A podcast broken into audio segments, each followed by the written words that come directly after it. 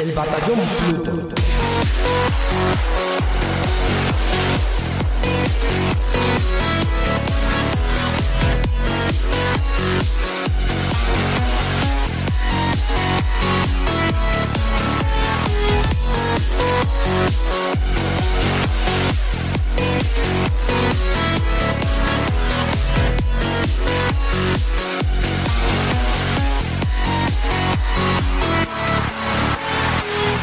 Bienvenidos, queridos amigos, queridas amigas, una semana más al Batallón Pluto, el programa sobre videojuegos más escuchado en Alexandria y el favorito, por supuesto, de los bichos furis.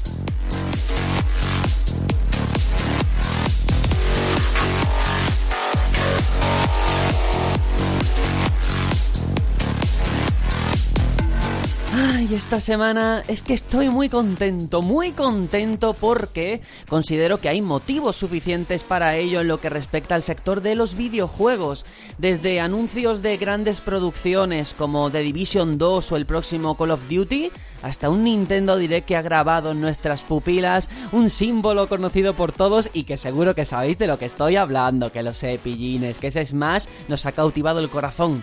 Y el caso es que te das un paseo por las redes sociales, preguntas la opinión de otras personas y entonces es cuando te das cuenta de lo complicado que es satisfacer las expectativas de tantas personas. Es imposible contentar a todo el mundo. Lo que para mí ha sido una semana en la que hemos estado prácticamente en una nube, para otros es la confirmación de una catástrofe mayúscula, un fracaso estrepitoso en una industria que parece abocada a conformarse contentando a la gran masa. Una gran masa en la que, por cierto, eh, me incluyo. A mí es que los elitismos me dan un poquito de repelús. ¿Qué le vamos a hacer?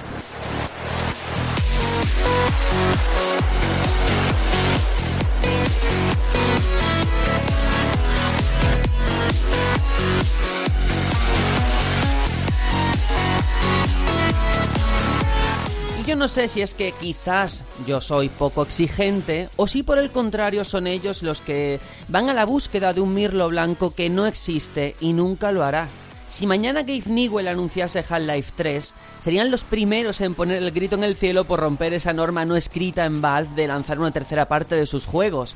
Hay que ver, Gabe, que es que ya no respetas ni las tradiciones.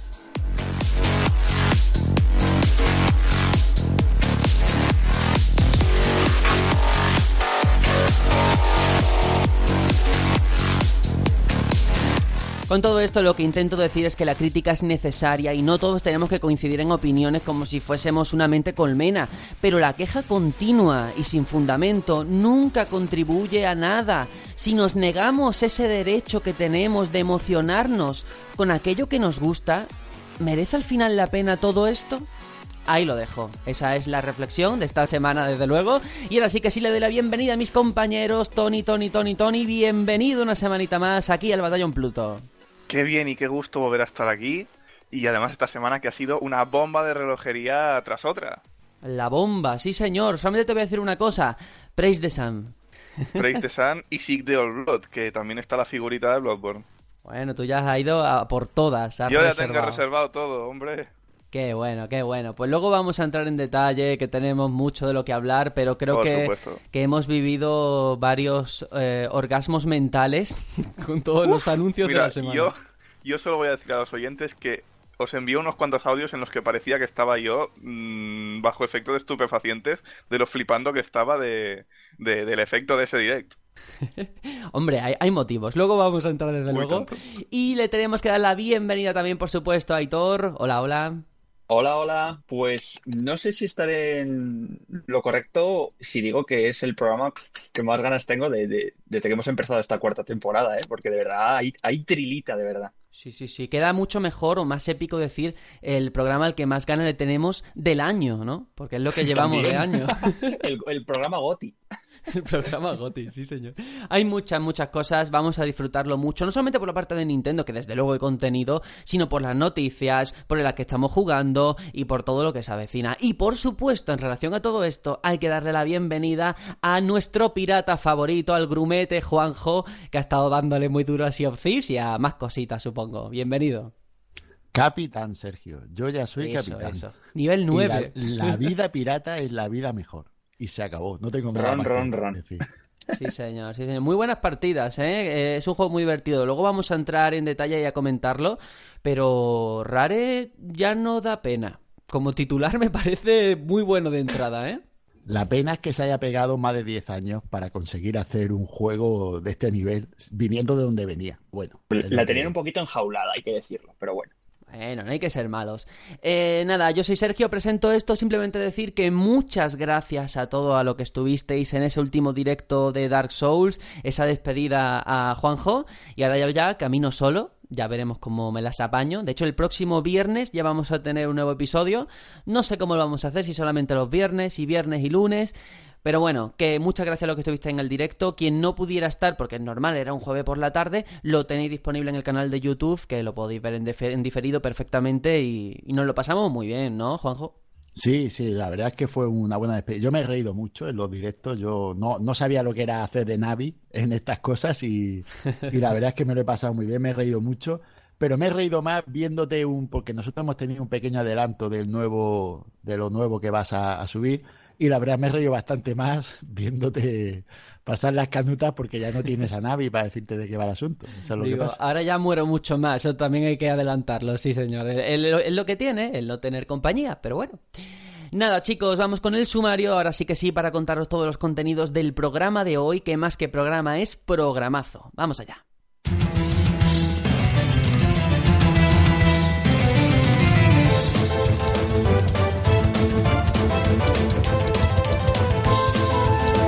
Y estamos ante una de las semanas más importantes de lo que llevamos de año en lo que se refiere a videojuegos, como estamos diciendo, porque Ubisoft ha anunciado por sorpresa el desarrollo de The Division 2 y aseguran que aprenderán de la experiencia obtenida con el primero.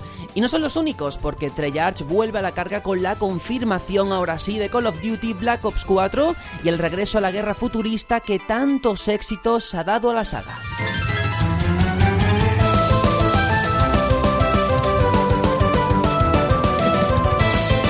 Vamos a hablar de todo ello, ya conocemos la lista de juegos más vendidos en España durante el mes de febrero. ¿Habrá alguna novedad más allá del sempiterno GTA V y FIFA? Chan chan chan. Y por otro lado, por supuesto, esta semana es de Nintendo, protagoniza el debate de la semana con un direct de los que hacen historia y que no ha dejado indiferente a nadie. De hecho, en el momento de estar diciendo esto tengo mis brazos en alto porque alabado sea el sol y todo lo demás es secundario. Hasta el final porque traemos unas impresiones calentitas de la beta final de Sea of Thieves en la que descubriréis efectivamente que la vida pirata es la vida mejor. Comenzamos.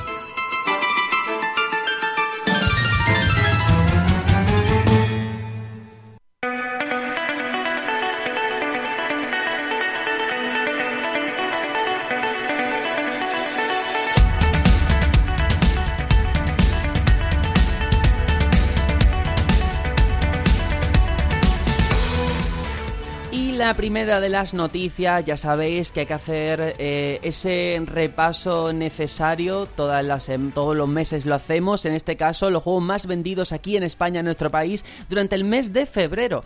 Y ha sido un mes eh, que se sale de la norma, de verdad, siempre decimos, esta GTA V es normal, esta FIFA es normal, a veces se cuela eh, un Just Dance, es normal. Pero es que esta semana, atención, porque el título más vendido en España ha sido Shadow of the Colossus, seguido de Monster Hunter World, Dragon Ball Fighter en tercera posición, en cuarta Bayonetta 2 más 1, en quinta, en quinta Call of Duty, eh, GTA V, FIFA 18, Mario Kart 8 Deluxe, Super Mario Odyssey, cierra el top 10 de Legend of Zelda Breath of the Wild. Que en España el título más vendido sea Shadow of the Colossus, esto nos lo dicen en la época de Play 2 y yo me echo a reír. Y qué alegría, de verdad, ver pues esta lista. Totalmente de acuerdo, ¿eh? porque ya no solamente Shadow of the Colossus, tenemos ese Monster Hunter World en segunda posición, Dragon Ball Fighter en tercera, Bayonetta en cuarta y ya Call of Duty en quinta, pero son títulos que, que, de entrada llaman la atención que estén en lo más arriba de un top o de un ranking de ventas. Sí, sí, sí. A mí lo que me gusta es que esto da como si fuera un sopapo. hay un sector de, de la gente que opina sobre videojuegos que tiene muy instaurado el, discurso de que en España somos unos catetos, así hablando mal y pronto sobre videojuegos, que es que nosotros no sabemos jugar a los grandes juegos, que no tenemos idea, que solo vamos al mainstream, que nada más que jugamos a, a los Call of Duty, a los GTA, como si fueran malos juegos, que yo no los critico. El asunto es que esa gente habla muy mal del mercado español porque es que parece que somos lo peor de lo peor. Y ahora tú ves esta lista de estos cuatro primeros juegos, que son cuatro primeros juegos de, de un corte ciertamente mm, no selecto, pero sí distinto. Minoritario, bueno. Exacto. Y claro, sobre todo viendo Shadow de Colossus o Bayonetta, Monster Hunter. Eh, Dragon Ball es un, es un, fighter y después tiene esa masa de, de jugadores de, de, de, Dragon Ball, de gente que son fan. Pero en general la lista, para mi gusto, es espectacular. Sin duda, sí, sí, sí. es que al final eh, también todo eso tiene que ver con el cambio de percepción. A lo mejor Shadow of the Colossus ya no es ese título tan de nicho que se quería vender en la época de Play 2, con Ueda. Ahora ya, eh, supongo que también el marketing que se le ha dado, que ha sido muy inteligente, porque un título eh, puede ser muy especial y eso que no llegue a la gran masa no lo hace ni mejor ni peor. Al final uno quiere vender y aunque sea un producto muy especial, si llega a muchas más personas, pues oye, muchísimo mejor. Y que Shadow of the Colossus esté ahí o Monster Hunter, es que es como si yo os digo, es que Persona está lo, lo más arriba en España vendido. A, a día de hoy nos lo tomaríamos a risa. Pues imagínate el año que viene que ocurriese. Es que son cosas. O claro. Bayonetta. Que esté Bayonetta aquí, ¿vale? Que todo esto viene también aupado por el fenómeno de Switch, que ha vendido muy bien. Pero el Bayonetta 1 en 360 o en Play 3 vendió poquísimo. El 2 en Wii U, bueno, viene de Wii U. Ahí ya, claro. Fatal. Y aquí, mira, qué alegría que mucha gente esté descubriendo, en este caso, Bayonetta, ¿eh? Y, y, es que esto además eh, da la razón a Nintendo porque mucha gente critica que si refritos, que si juegos que ya salieron, oye, es que son juegos que se vendieron poco para la calidad que tienen porque salieron en una consola que por desgracia no tuvo el tirón que para mi gusto debería. Y, y, claro, la pena ya no es que Nintendo gane o no gane dinero, que eso a nosotros realmente nos da igual. Es que haya gente que no haya podido jugar a Bayonetta 2 por ese motivo. Que sí que se puede decir, porque si hubieran comprado la Wii U, vale, pero no lo hicieron en su día y es una pena. Y aquí tienen la posibilidad de disfrutarlo. Efectivamente, y tanto. Y de hecho, no solamente tema de port, sino es que se están haciendo unos remakes. Shadow of the Colossus es la cosa más bonita que he visto yo en muchísimo tiempo. Y ese modo foto ya es como decir, mira qué bonito soy desde el ángulo que tú quieras. Y a es ese algo, precio. Vamos. Y a ese precio, sí. además, sí, porque Monster Hunter, oja ojalá estuviese más barato. Es que me duele, 70 pavos. No puedo yo ahora y me encantaría. Porque también es un juego precioso. No, y Monster Hunter hay que tener en cuenta que muchos nos estamos esperando a la versión de PC. Más que nada por falta de tiempo para darle ahora, porque ahora mismo hay mucho mucho tomate y cuando salga en PC pues habrá más. Sí, más sí, sí. Aunque ya te digo que yo, si estuviese más baratito, lo pillaba en Play 4 de las ganas que le tengo, tal cual. Sí, sí, eso seguro. Uh -huh. Y eh, bueno, hay que, por supuesto, hacer esa lectura, que ya no es ninguna novedad, que de estos 10 juegos, 6 son de Play 4 y otros 4 son de Switch. O sea, One desaparece de la ecuación, ya sabemos que es normal aquí, y el PC tampoco aparece. Aquí tenemos Play 4 y Switch. Bueno, esta, esta lista está hecha de juegos físicos. Entonces, claro, que, claro. PC, no, que PC no aparezca sí. es normal, porque PC ya el consumidor de PC se va, es como Aitor, Instant Gaming y... Es como Aitor, me encanta. Exacto. es que es, Aitor para eso, es, es, para mí es lo que el, el lo que no estándar, tiene ¿no? si pilla PC. Sí, ¿no? Él, él es el españolito de a pie. no, pero sí, es verdad, claro, tienes toda la razón. Tiene toda la razón que al final esto contempla solamente las ventas físicas. Incluso el caso de One puede ser que algunas ventas también vayan en esa dirección, con esto del Play Anywhere, el Game Pass, que muchas ventas Eso se verá en ir. un futuro, ¿no? Pienso mm. yo. Lo de, lo de la One, eso hay que tenerlo a, a corto, no, sino a, a partir de este mes que llega a Sea of Thieves, veremos a ver cómo cambia la cosa. Pues sí, pero bueno, mira, yo me alegro que sea un mes diferente, que nos salgamos de, de, lo que hasta ahora parecía instaurado y que mira, un Shadow of the Colossus, un Monster Hunter, un Dragon Ball, un Bayonetta, pues son cosas muy chulas de ver ahí. Y ahora vamos con la siguiente noticia, una sorpresa porque The Division 2 ya es una realidad. Massive Entertainment junto a otros estudios de Ubisoft están trabajando en esta secuela del shooter con elementos RPG y también han dicho lo único que se sabe es que va a utilizar el motor gráfico que ya tenían, ese Snowdrop Engine, pero con una versión actual, actualizada que les va a permitir atender a las ambiciones del estudio, dicen ellos. Y nada, que van a aprender de toda esa experiencia de dos años a base de actualizaciones y expansiones con el primero. Yo le preguntaría a Hitor, que sé que tú estuviste jugando, supongo que ya con el tiempo lo dejarías, ¿qué le pedirías una segunda parte o qué echabas en falta en el primero? Uf, es complicado, porque la verdad, mmm, cuando salió el 1 yo lo cogí con muchas ganas, la verdad estuve bastante tiempo dándole. Eh, luego llegaron esas actualizaciones, tanto gratuitas, añadiendo más misiones, como esas expansiones, que a mí en lo particular me decepcionaron un poco, eh, ese contenido de pago que metieron. Y ahí ya dejé completamente el juego porque fueron saliendo más novedades y ya le perdí un poco la pista. Pero, según he leído estos últimos meses, la verdad es que el juego con este, la versión 1.8 creo que va, ¿no? Una cosa así, creo que está bastante interesante. Por lo que cuentan por ahí, eh, ha vuelto a recuperar cierto, cierto número de jugadores y parece que da gusto volver a, volver a entrar. La verdad es que no, no, no puedo corroborarlo porque ya digo, hace bastante que estoy un poco desconectado. ¿Qué le pediría de Division 2? Pues... Pregunta complicada. Mm, yo andaría un poco más en, en, la historia quizá, porque en el 1 sí que me dio algún, algún matiz de que era un poco por, por cumplir, ¿no? Un poco la excusa para, para pegar tiros. Yo le daría un poco más de profundidad quizá al guion y, y quizá también un poco corregiría algunos aspectos del, del online, ¿no? De esa Dark Zone que quizá no estaban bien pulidos. ¿Te dio la impresión de que quizás había mucha promesa que al final no se cumplió? ¿Lo dices por el downgrade, ese que sufrió? No, no, no, no, no. Lo digo sobre todo por el tema de la zona oscura que has dicho, pero también eh, lo que nos intentaron vender en el sentido de del feeling que tenía que tener el juego y el que terminó teniendo. Uf, no sé decirte. A ver, mm, la zona oscura realmente igualmente ha sido modificada, ha sido adaptada. Eh, y ahora mismo, en, estos momentos, no sé exactamente cuánto de mejor es, pero os puedo hablar de, la, los primeros meses de cuando estaba, que aún no tenía un montón de cosas en plan que te dropeasen eh, cajas de luz cada cierto tiempo y tal. Eh, llegaba a ser un poco repetitiva al final. Mm, era simplemente, pues, eh, partirte la cara con, con, con, otros jugadores, con esos renegados, para intentar quitarle su, su, luteo. Y, ya de ahí no te, no te da la sensación de que ese luteo te servía para, para la campaña, porque realmente cuando tú ya llegabas a, la Dark Zone era porque prácticamente ya te habías medio finiquitado, finiquitado entero la, la, campaña. Era simplemente por conseguir armas cada vez más raras, bueno, más bien el, el endgame que suele tener cualquier juego de, de, este estilo, ¿no? Pero fíjate, eh, que, que Ubisoft... Eh todo hay que decirlo. Yo en ese sentido creo que han hecho lo correcto y hay que alabarlo. Eh, salió el juego. Es verdad que el primero siempre tiene un pico alto, luego bajó en picado.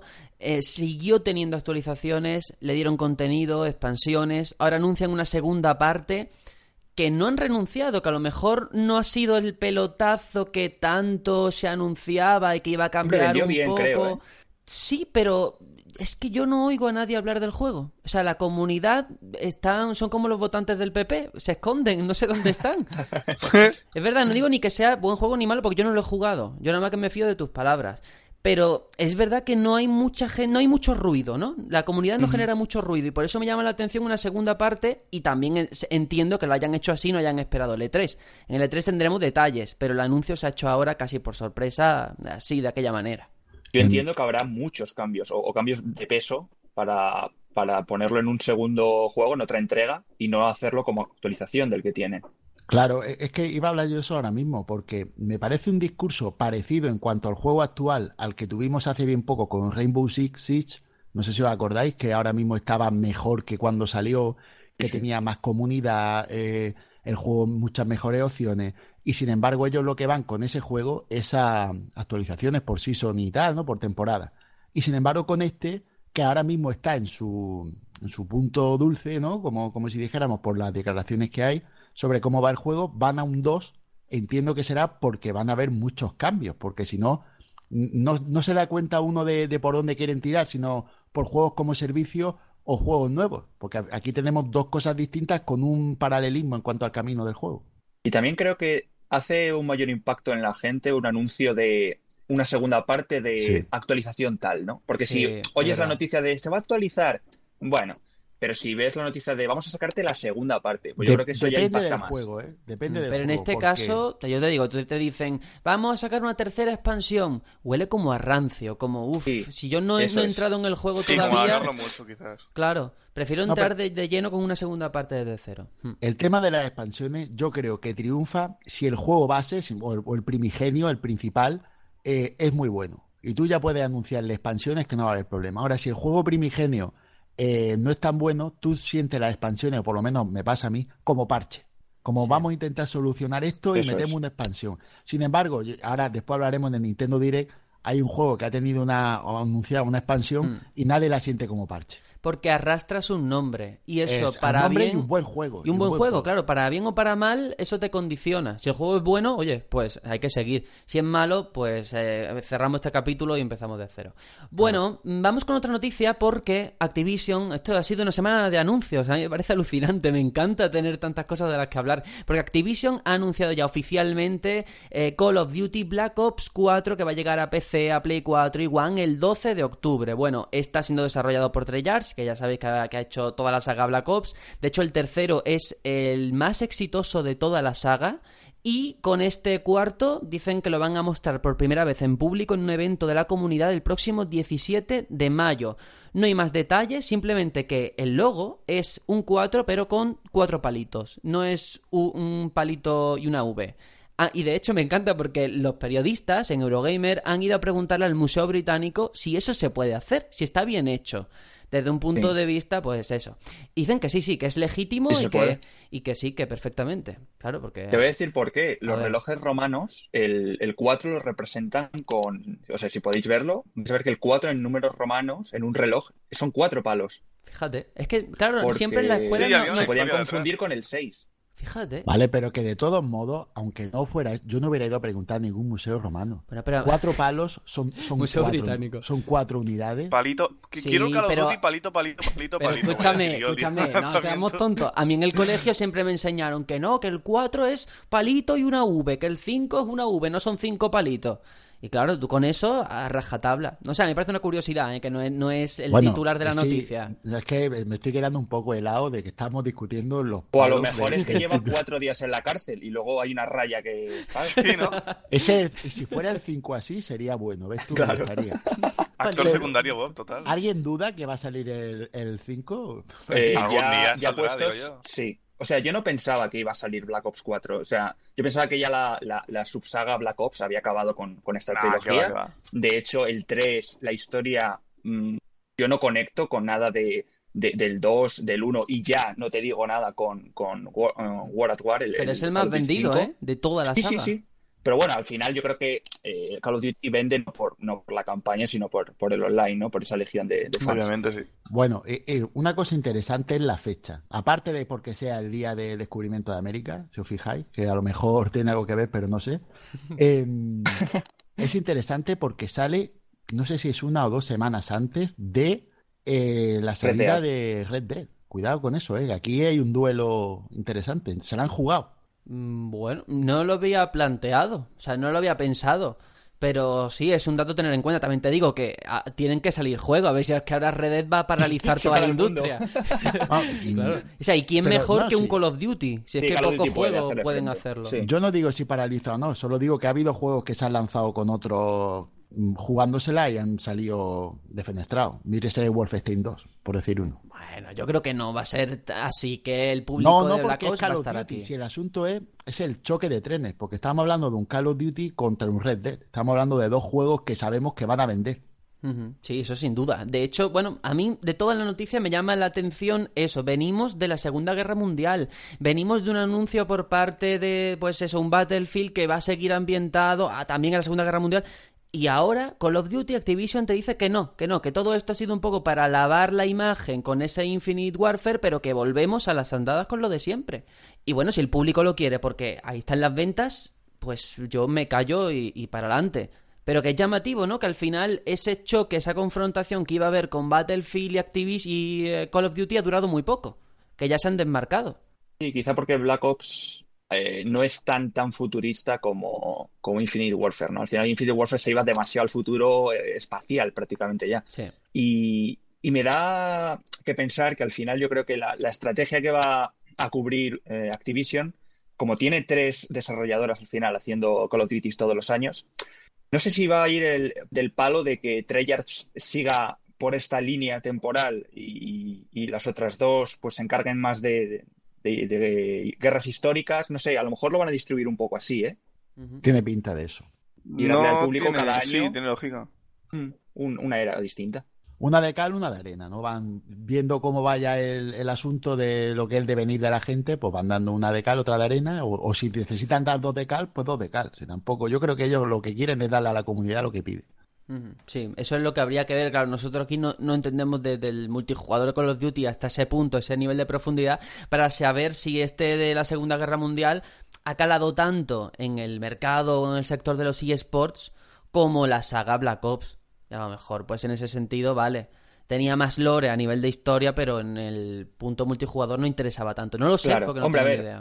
Es verdad que al final, si te vas a guerra futurista y tal, para el tema del competitivo, Da más eh, juego. todo el- Sí, da más juego por la verticalidad al final, porque en la Segunda Guerra Mundial no tienes jetpack, no puedes andar por las paredes. Entonces, toda esa fantasía eh, tecnológica que te da a ambientarlo en un futuro, eh, pues se agradece en, en ciertos eh, aspectos, como puede ser el, el- los eSport o el multiplayer en general. Bueno, pues ahí está, ya veremos, porque se va a mostrar, ya dicho, el 17 de mayo en un evento para la comunidad. Así que ahí ya tendremos más noticias, más detalles y más novedades. Por lo pronto, Electronic Arts, vamos a otra noticia, ha anunciado la incorporación de seis juegos de Warner Bros. a Origin Access, ya sabéis, esta plataforma de juego bajo demanda de suscripción. Y estos juegos se van a añadir, entre ellos, eh, la saga Batman Arkham y los Lego Batman. Próximamente también se van a incluir The Witness, Los Castle, Bulletstorm, eh, Wasteland 2 y Out of the Park Baseball 19. Bueno, los juegos están ahí. Para mí lo relevante de esta noticia y por lo que creía que tenía que estar esta semana es, tenemos este servicio de Electronic Arts donde ponen sus juegos, es el Game Pass básicamente de Electronic Arts, solamente con sus juegos. Y ahora por primera vez han permitido que otra editora, en este caso Warner Bros., publique los suyos ahí. Es decir, podría ser el germen de algo mucho más grande que, oye, hoy es Warner Bros., mañana puede ser mm, Bethesda o puede ser la que sea. Y creo que es interesante y que ojalá se nutra de, de contenido y tengamos ahí un duelo interesante y no se quede solamente en el Game Pass, a mi juicio. Sí, bueno, yo pensaba que iba a entrar también no solo Origin Access, sino EA Access, y estoy, he estado indagando y creo que no, que de momento solo es Origin Access, por Sí, lo tanto solo solo, es en PC. Sí, Y también es interesante ver que actualmente, ahora mismo, en este domingo, eh, puedes hacer una prueba gratuita de siete días para probar esto. Así que quien quiera tiene siete días para, para darle y ver el tema de, de cómo va la, situación con estos nuevos me juegos. permite una pequeñísima observación, eh, decir que los rublos están ahora mismo bien de, de precio. joder, Sergio. Solamente he qué dicho eso, ya está. Pero que- que son 4 euros al mes el Origin Access. Bueno, pues te puede salir por 1,99. Yo solamente digo eso. Ay, por Ya. favor. Sergio, un tutorial de esto en el, en el foro Sí, no hombre, estaría para mal, que me metan en la cárcel luego. ¿Por qué? Por- Hombre, pones un tuit y te meten en la cárcel, pongo yo esto y me meten, vamos, de por vida. Yo Ay, solamente digo que quien quiera, Yakuza. que quien quiera que se informe que hay países y que se pueden hacer cosas para tener vuestra suscripción. Hay países. Hay países Madre mía. más, A ver, yo- más allá de Sudáfrica. De- Decir que, aparte de esto, eh, de Witness que esté ahí en un futuro, que es una de las mayores obras maestras que he podido probar yo en los últimos años, vamos, estoy contentísimo de ello. Y de verdad, quien no lo haya probado, y es que probarlo, por favor, aunque sea con la prueba gratuita de 7 días, es una maravilla. Cuando esté, hay que probarlo. Yo, yo tengo ese juego y me gusta, ¿vale? Pero eh, me he dado cuenta, y seguro que no es tu caso, porque el juego es muy bueno, que es muy de poser, ¿sabes? Mucha gente que dice, wow, The Witness, tal. The Witness es un juego muy jodido, dilo también, Tony. Sí, sí, Di- sí, es muy de que- escena de picoteo, pero es una maravilla. O sea, es lo mejor que he visto yo en los últimos años con diferencia. Eh, a mí lo que me lleva a pensar esto, que ahora eh, haya hecho este movimiento EA, y cada compañía va a crear su propia plataforma y incluso algunos tienen juegos en exclusiva, va a ser muy complicado el futuro, ¿eh? Vas a estar pagando servicios de cada compañía al final para jugar a ciertos juegos. Uf.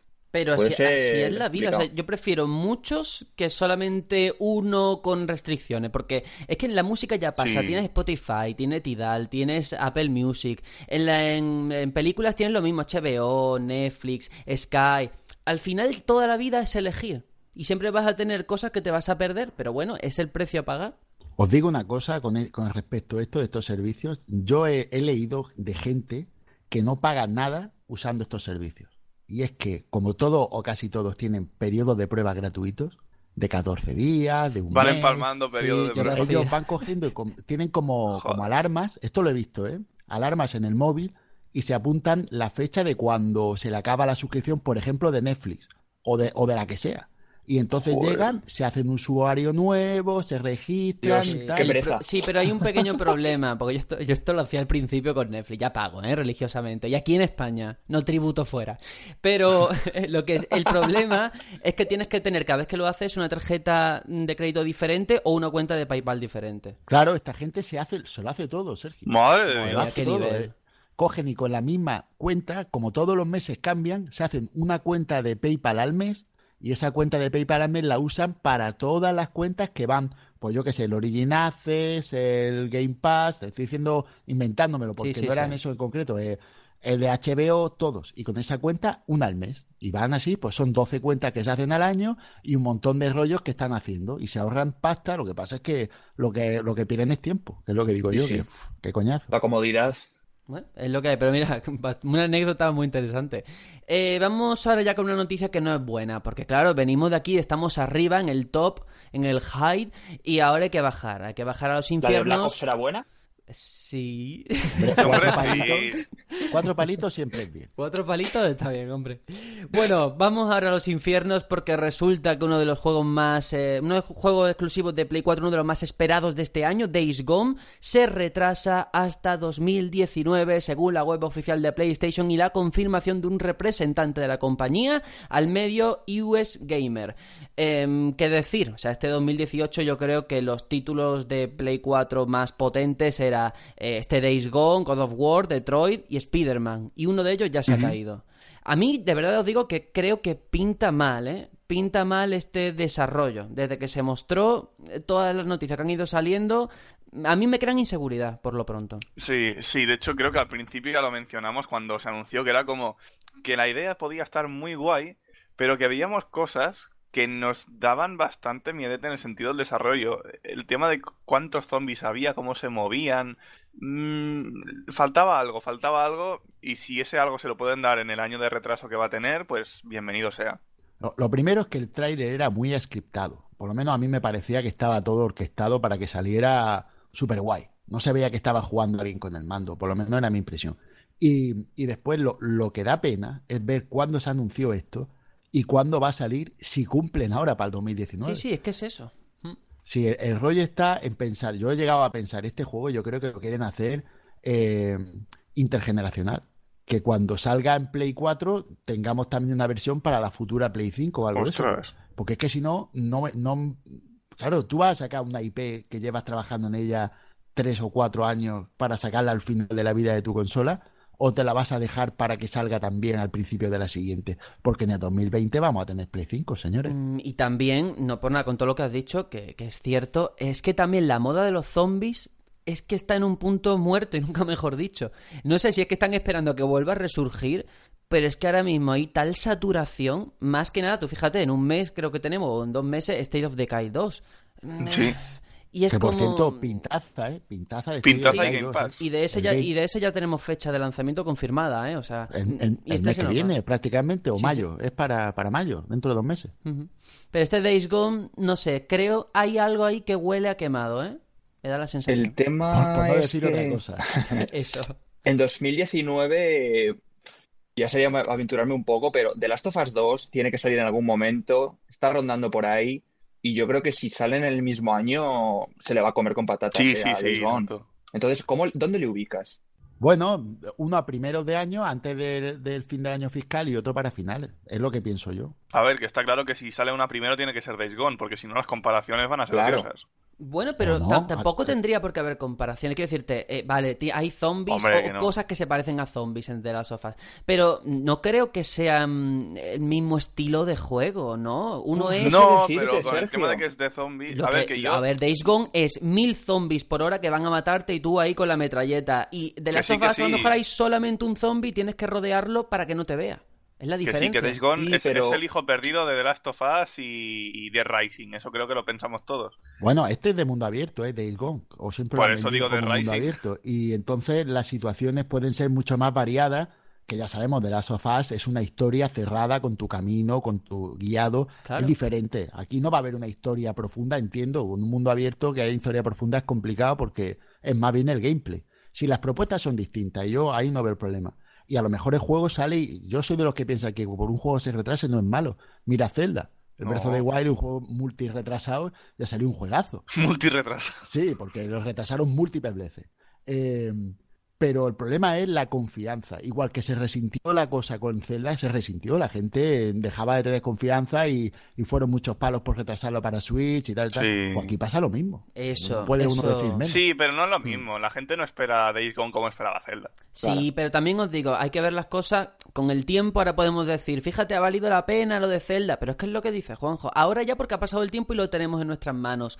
Pero todo ese malestar, ese momento de no saber si Claro. nos estaban engañando, si algo pasaba con el juego, eh, lo, lo pasamos mal. eh, en ese tramo no hay que olvidarlo. engañado. Y sentirse eh, engañado, claro. Ah, no, yo tenía claro lo que pasaba. Estaba Aitor y. Vic, Hombre. que son dos personas cercanas que tenemos que han sido aquí, bueno, Aitor, bueno, no digo más, eh, se compraron la Wii U por ese juego y se podían haber esperado a la Switch. Así de simple. Sí, pero nadie se va a comprar la Play 4 por Days Gone. Es una IP No, que no, se tiene que ganar Sí. el nombre aún. Yo creo que no hay verdad. tanta gente haciendo este juego. Sí. Eso es verdad, eso es verdad. Pero es una putada que hay gente que se compró la Wii U por el Zelda, la Play 3 por el Last Guardian. En cada consola puede ser que haya un caso de estos, en casi cada consola. Bueno, pero es que son Xbox, riesgos, no. son riesgos que tú cometes, claro. Si es que no hay más. es No. Xbox por Scalebound, que es peor. Bueno, anda, vamos a seguir la última noticia antes de hablar de, de ese direct. Eh, y es que, recordemos, hace cinco años de la salida al mercado de Dota 2, el último juego que ha desarrollado Valve eh, a estas alturas, y Gabe Newell eh, ya ha dicho, ha confirmado estar dispuesto a volver a la producción de software. Ha sido durante la presentación de Artifact, el juego de cartas basado en Dota, donde Newell ha compartido con los asistentes que de hecho ya la empresa se está dedicando simultáneamente a desarrollar hardware y software. De hecho, y esto es muy interesante, Newell ha dicho sentirse un poco celoso de Nintendo y de su capacidad para eh, destacar creando tantos eh, títulos a la vez que consolas. Y pone de ejemplo a Miyamoto y la saga Zelda, hablando de, de esa ventaja de desarrollar un juego como Breath of the Wild a la vez que una consola como Switch para poder sacarle partido y rendimiento a la máquina. Eh, vamos a ver Half-Life 3 alguna vez, un Left 4 Dead 3 alguna vez, eh, un Portal 3 alguna vez, no sé, ¿esto abre la puerta a algo o es una cortina de humo de esta que cada cierto tiempo hay? A ver, yo personalmente pienso que nunca han dejado de desarrollar. Otra cosa es que hayan publicado lo que estaban desarrollando. Eh, cuando Pero eso, su- ¿Eso qué quiere decir, Tony? Sí, eh, yo no lo he cuando se hizo el evento este de Valve en Barcelona, mira, cuando se hizo este evento de Valve en Barcelona, eh, se fueron a cenar luego con unos organizadores del evento y tal, y a uno de ellos le dijeron, le confirmaron, de hecho, mm, es un, chavo- es un tío de palabras, mil asociaciones, profe de universidad y tal, eh, que Half-Life 3 estuvo en desarrollo tres veces y se canceló las tres veces porque no creían que fuese lo suficientemente bueno. Mm, Ellos ahora mismo hacen lo que les da la gana, lo cual tiene su parte buena y su parte mala, pero lo que no hacen es publicar algo que ellos no creen que sea lo suficientemente bueno. Y ahí lo dejo. Pero fíjate, voy a dejar una amiguita, una cosa muy interesante, porque de todas estas declaraciones, eh, el hecho de que destaque a Nintendo, a Miyamoto, cómo ha creado a la vez una consola y un juego, ¿os imagináis un Half-Life 3? Y hablo de Half-Life 3 porque creo que es el hype por antonomasia, eh, en una Steam Machine como un exclusivo Es para que su propia tan máquina. Steam A ver, Machine. es que Half-Life O 2 una fue nueva exclusivo Steam de Machine. Steam, cuando en su momento era un mojón. Pero ¿tú crees que puede haber una Quiero decir- revolución de este tipo? Porque habla de hardware y de software a la vez. Seguro que como mínimo lo han pensado. Incluso te diría que lo han intentado, pero han visto que las, las ventas de Steam Machines Es que el soporte no, no, no es lo mismo, un, un sistema cerrado que, que un estándar. Entonces Claro. no, no, no pueden partir de la misma base. Y, y es más, yo dudo que puedan a la vez desarrollar a alto nivel y llevar una, un, un mastodonte como Steam a alto nivel. Yo aquí o se gastan mucho dinero, es decir, dejan de ganar mucho dinero para el bolsillo e invierten mucho en las empresas para que sean dos empresas muy bien diferenciadas, muy grandes, porque tengamos en cuenta que Valve el problema que tiene es que sus IPs son muy grandes. Tienen una consideración muy grande, entonces tú tienes que sacar juegos de ese nivel. No puedes sacar juegos, venga, vamos. Y, y tu gente de Steam tiene que estar al máximo nivel, haciendo que la plataforma sea lo que es, que es un- una, una delicia, la verdad. Entonces, para mi gusto, la, la empresa es complicada. Por todo, que todo se le pone en contra, A ver. a no ser lo que digo, que invierta mucho dinero.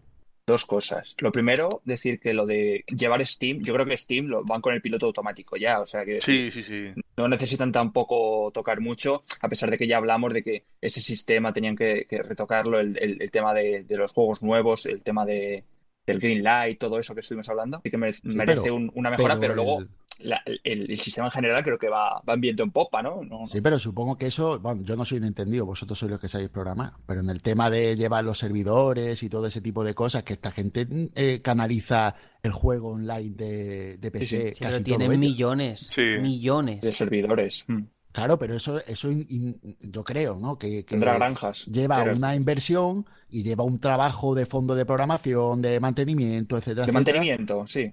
Supongo que eso tendrá ahí un- unos costes altos y claro, tu gente después llevarla a un grupo de programación para programar, es que, cuidado señores, estamos hablando de Half-Life 3, estamos hablando del juego más esperado de, Pero yo creo que de, que de la historia. precisamente- Ahí, ahí quería yo ir. Ay, pues sí, Eh, es que estamos eh, con esta comparativa con Nintendo y, no me gusta el hecho de decir, no vamos a sacar el juego por- porque el hype nos ha comido. Si todas las compañías hicieran lo mismo, si Nintendo dijera, no vamos a sacar el próximo Zelda porque es que el hype, eh, no, no, es que no vamos a llegar al nivel de Ocarina of Time, no hubiéramos tenido Breath of the Wild.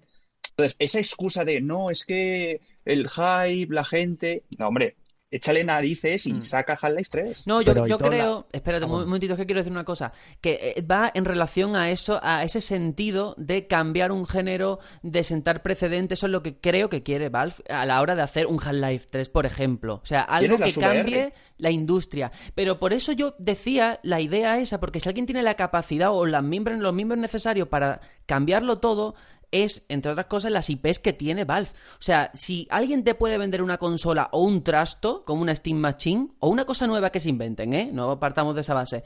Es Steam, te dicen Half-Life 3, con tu maquinita Claro. que te vamos a sacar. Solamente lo pueden hacer ellos, Nintendo y, y pocas más. Y Sony también, y, y ya está. Y es así. Yo, yo en- ese aspecto yo creo que la, la diferencia eh, con respecto a Nintendo es la necesidad. Eh, Nintendo necesita que sus IP le venda la consola.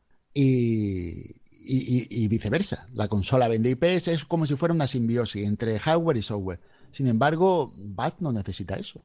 Valve lo que necesita es que Steam vaya bien, de momento. Y va de puta madre para Y va de puta madre. Entonces, ¿ellos para qué se van a complicar? Eso es lo, para mí, la primera. Hombre, la pero segunda, hay una necesidad creativa y una necesidad económica. Sí, la económica está cubierta, eso está claro. Claro, la necesidad creativa y lo que te pide la comunidad, después está lo que tú quieras atender a tu gente, que es lo- a lo que tú te estás refiriendo, pienso yo.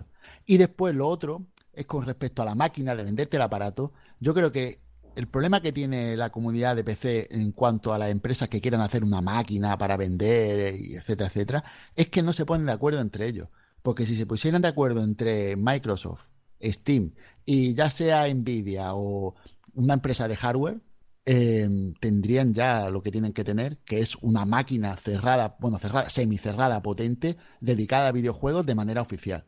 Y ya sería, pues. Pero es que yo, creo que lo vamos a tener. Es que yo estoy convencido de que esa máquina de la que estás hablando, saco mi bola de cristal ahora mismo y te digo que la vamos a tener, que va a ser un pelotazo porque solamente Valve lo puede hacer y que Half-Life 3 va a ser título de lanzamiento de esa consola. Así. Oja- ojalá. En este No, yo- yo eso domingo de- marzo consola, ¿eh? os lo estoy diciendo. Yo no llamaría eso consola, yo llamaría un PC gaming oficial. Sería Bueno, pero yo lo que quiero, lo digo así porque quiero desmarcarme con la palabra Steam Machine que hay ahora mismo porque trae todo lo que trae, ¿no? Alrededor. Yo creo de verdad que están trabajando en una máquina, vamos a dejarlo ahí, y va a haber, si no un Half-Life 3, que es lo que siempre se dice, al menos una nueva IP, un nuevo juego, algo que te venda la consola por parte de Valve, que tienen la capacidad para ello. Eso con Game Pass y ya está. Ya Y la, la vida es bella. Te digo yo que muy difícilmente harán ellos una consola para, o una máquina para la que eso sea exclusivo. Que sea exclusivo de Steam, seguro, pero de una máquina Bueno, es que lo dudo muchísimo. Y menos en PC, es que en PC es que no, ya no, no pillas máquinas montadas. Ni por Half-Life 3. no sé. ¿Tú no lo comprarías, Tony? Yo Claro. para nada. No, es que no soy fan de la saga, pero es que aunque lo fuese. es No, que- no, digo la máquina, la máquina. No, no, una no, máquina oficial de Microsoft No. con Steam y que, y que, por ejemplo, Nvidia ponga la gráfica. Eso, Oficial. eso, eso. Joder, que es un caramelito, aquí, eh. Claro, no, no, es que hay, que hay que pensar así, hay que pensar así, a lo grande. Con Es que- todas las ventajas de- del PC, es decir, que sea modular, que tú le puedas cambiar la RAM, la, la gráfica, todo igual que un PC oficial y que a ti te lo vayan dando y tú lo vayas sirviendo y cuando se te quede viejo te compre otra. Yo, vamos, ¿dónde hay que firmar? Mira, me metes el Canal Plus Liga y me lo pienso. Pues ya está, pues aquí tomad nota, señores de Valve.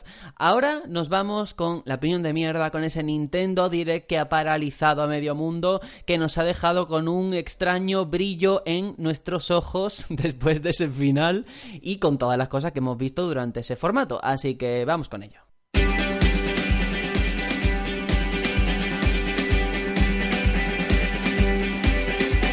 No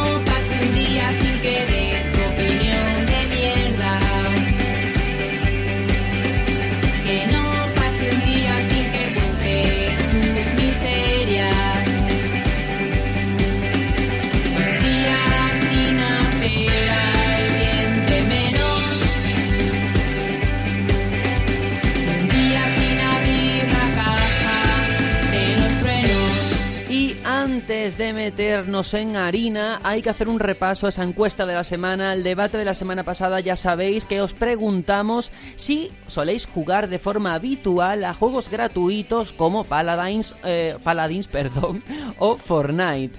Y las opciones eran que sí, que es a lo que más juego, a veces por los amigos y no me interesan nada. Ha ganado con un 61% que no me interesan nada, seguido de un 31% que a veces por los amigos y con un 8% que sí que es a lo que más juego. Vamos a hacer la lectura de, de estos resultados, pero antes es verdad que, a ver, estas encuestas no tienen ningún punto de oficialidad, solamente la ponemos para nuestra comunidad y al final es lógico que quien nos escucha tiene un perfil determinado. Nos lo apuntaba Borja eh, por Twitter, que dice, claro, eh, lo preguntáis eh, en vuestro Twitter, en vuestro perfil, la gente que os escucha no suele jugar este tipo de, de juegos. Sería alguien un poco más casual o la etiqueta que le queramos poner. Pero bueno, los resultados están aquí. Un 61 que no les interesa el juego gratuito, un 31 que a veces por aquello de jugar con los colegas y un 8 que, que sí, que es a lo que casi juegan habitualmente. ¿Qué os parecen estos resultados? Pues yo lo primero que quería decir es respecto al dato que has dado de Borja, que es que eso ya es un dato en sí. Es decir, que, que en nuestra comunidad sea así y que se hace falta gente más, más casual para saber si se juega a juegos gratuitos o no, eso ya en sí ya dice mucho. Y es que evidentemente entre la gente que juega videojuegos de manera habitual como afición, pues está claro que los juegos estos gratuitos no son lo que prima. Entonces, pues yo nada más que quería aportar eso. Yo, de- a, la luz de estos resultados, me siento un poco más cobijado de lo que, de lo que dije la semana pasada, ¿no? Porque coincido completamente con ese 61%, ¿no? Yo ya lo dije. Mm, No sé por qué, no sé si es algún tipo de prejuicio, pero este tipo de juegos, eh, ya digo que no, no, no me, no me generan confianza. Eh, Hemos tenido casos como LOL o, unos cuantos más que sí, son los que han llegado a visualizarse, pero ¿cuántos han, cuántos juegos gratuitos se han perdido por el camino, ¿no? Y eso es lo que no, no, no me acaba de gustar y por eso siempre me tiro a, a lo que creo que es más, ma- más, a largo plazo estable. Pero cuando decís juegos gratuitos, ¿os referís a juegos online o juegos gratuitos en plan una campaña pequeñita? A todo. Un juego gratis. Un juego que tú Vale, entras y es gratis. no tiene más. La mayoría, Vale, vale. la La mayoría, son de online, pero bueno. Exacto, el asunto es la profundidad del juego, porque lo que tú comentas, Tony, que, que también está ahí, el problema es que dura muy poco. Entonces es una pena que, que- que- pero es lo normal, no te van a poner juegos que disfrutes Claro. 20 horas gratis. Hombre. eh, Somos tontos, pero tampoco tanto. Eh, Yo únicamente eso, que, que nadie diga "Es que habéis manipulado, porque claro, si le preguntáis a vuestro público, no, no, a ver, que, que está hecho con esa pretensión, si es para nuestra comunidad esta encuesta, que no la hemos hecho a nivel nacional, o sea, que nadie... Bueno, pero que, Que es que lo que todo el mundo se puede hacer del Twitter del batallón, puede seguirlo y así la encuesta es mucho más grande, que eso no, es cul- efectivamente. no es culpa nuestra. Claro. Efectivamente, así me gusta. que Hmm. yo, yo lo que quería también aportar era que, que a mí el problema que tengo, yo no sé el problema de los demás, cada uno, yo no, yo no critico a los juegos estos gratuitos por ser gratuitos, ni por su temática de juego, ni por su planteamiento. Lo critico, en mi opinión, es lo que a mí me tira para atrás, la comunidad. Que lo dije la otra vez, no es la calidad del juego en sí. A mí Fortnite me parece un buen juego, está bien hecho. El problema es que la comunidad, pues claro, cuando es gratuito un juego, tú puedes entrar no a jugar, sino a trolear. Porque es que no te cuesta nada hacerlo. Ahora, tú te gastas en un juego 20, 30, 50 y aún así euros. también, o sea... Sí, eh, pe- pero, pero encuentras menos. Pero Claro, si te banean, te jode más. Claro, Sí. claro que te fastidia, porque tú llegas y te dedicas, estás haciendo trucos y rollo y, y puteando a la gente y cuando te reportan, te echan y te fastidia, tío. Ya. Es otra cosa. Bueno, eh, tenemos que dejarlo aquí, no podemos volver al debate de la semana pasada, eso ya está cerrado. Pero es que esta semana, como tenemos ese Nintendo Direct en ese día histórico por muchos motivos, ese 8 de marzo, eh, me gustaría empezar pidiéndos, como siempre, un titular y sencillamente una cosa que os ha gustado y otra que no. No me lo expliquéis de me ha gustado porque no sé, no sé cuánto. Luego vamos a entrar simplemente titular y lo que más y lo que menos os ha gustado. Tony, ¿te ves con fuerza o qué? Bueno, puedo intentarlo, a ver. Venga. El titular te lo dejo para el final, que es que ahora mismo. Pero lo que más me ha gustado, uff, el paquete entero. Si me preguntas qué cosa del No, paquete, te diré que el, el amigo de Soler. Vale, venga, vale, vale. Lo que menos me ha gustado es que no, no- bueno, vale, sí, el ritmo que tenía, le dedicaron demasiado tiempo a, a, a Octopath Traveler y a Mario Tennis, que lo entiendo, pero el ritmo, sobre todo en Octopath Traveler, creo que era lentito. Vale, vale, no, no sigas, no justifiques más. Y ahora el titular. Vale. El titular. Eh, poned a Reggie en los directs. Ya está. es, es que molaría, joder. Vale, no, no, mira, está bien. Pero si el Pues, Koizumi mola un huevo. Ya. No me gusta a mí. ese, ¿Cómo, es cómo como empezó uno- el direct? Dijo, voy a ser vuestro guía en este viaje. Sí, Me encantó. sí. Ay, Me, me parece un señor que quería hacer K-pop de joven y se ha quedado ahí. Fue jefazo. El señor Barnes intentando ser joven. Pero bueno. Aitor, a ver, por tu parte, ¿qué? Titular y lo que más Pues mi titular sería mm, Twitch joins the battle, ¿no? Rememorando así un poco cada nueva incorporación Sí, de sí. personajes al Smash, pues en este caso la Switch va a entrar eh, al combate, ¿no? Eh, momento más flojo quizás, o no flojo, sino que menos me llamó la atención a nivel personal, el juego del sushi. El juego del sushi, pues bueno. Sí. mm, Que se ha portado a. Switch ahora, además. Está gracioso, pero sin más, ¿no? No creo que, que le preste mucha atención. Y como mejor momento, uff, mm, a ver, lo más lógico es decir Smash, ¿no? Eh, porque yo creo que fue el colofón final, eso lo han hecho ya muchas veces con Smash, eh, el dejarte el último momento de, "Ah, esperad, una cosita más, y ya te, te meten ahí el, el sorpresón. Pero como lo va a decir tanta gente, yo creo, mm, voy a ir a, a- a decir la fecha de lanzamiento de Octopath Traveler, que está aquí cerquita, y es el juego que creo Sí. que me va a hacer volver a los, a los RPGs por turnos. Toma ya. Ole. Muy bien. A ver, Juanjo. Bueno, en tu caso, lo que más, seguro que lo sé, pero bueno, venga. Undertale, seguro. Bueno, eh, El joder, macho, sushi. qué predecible soy.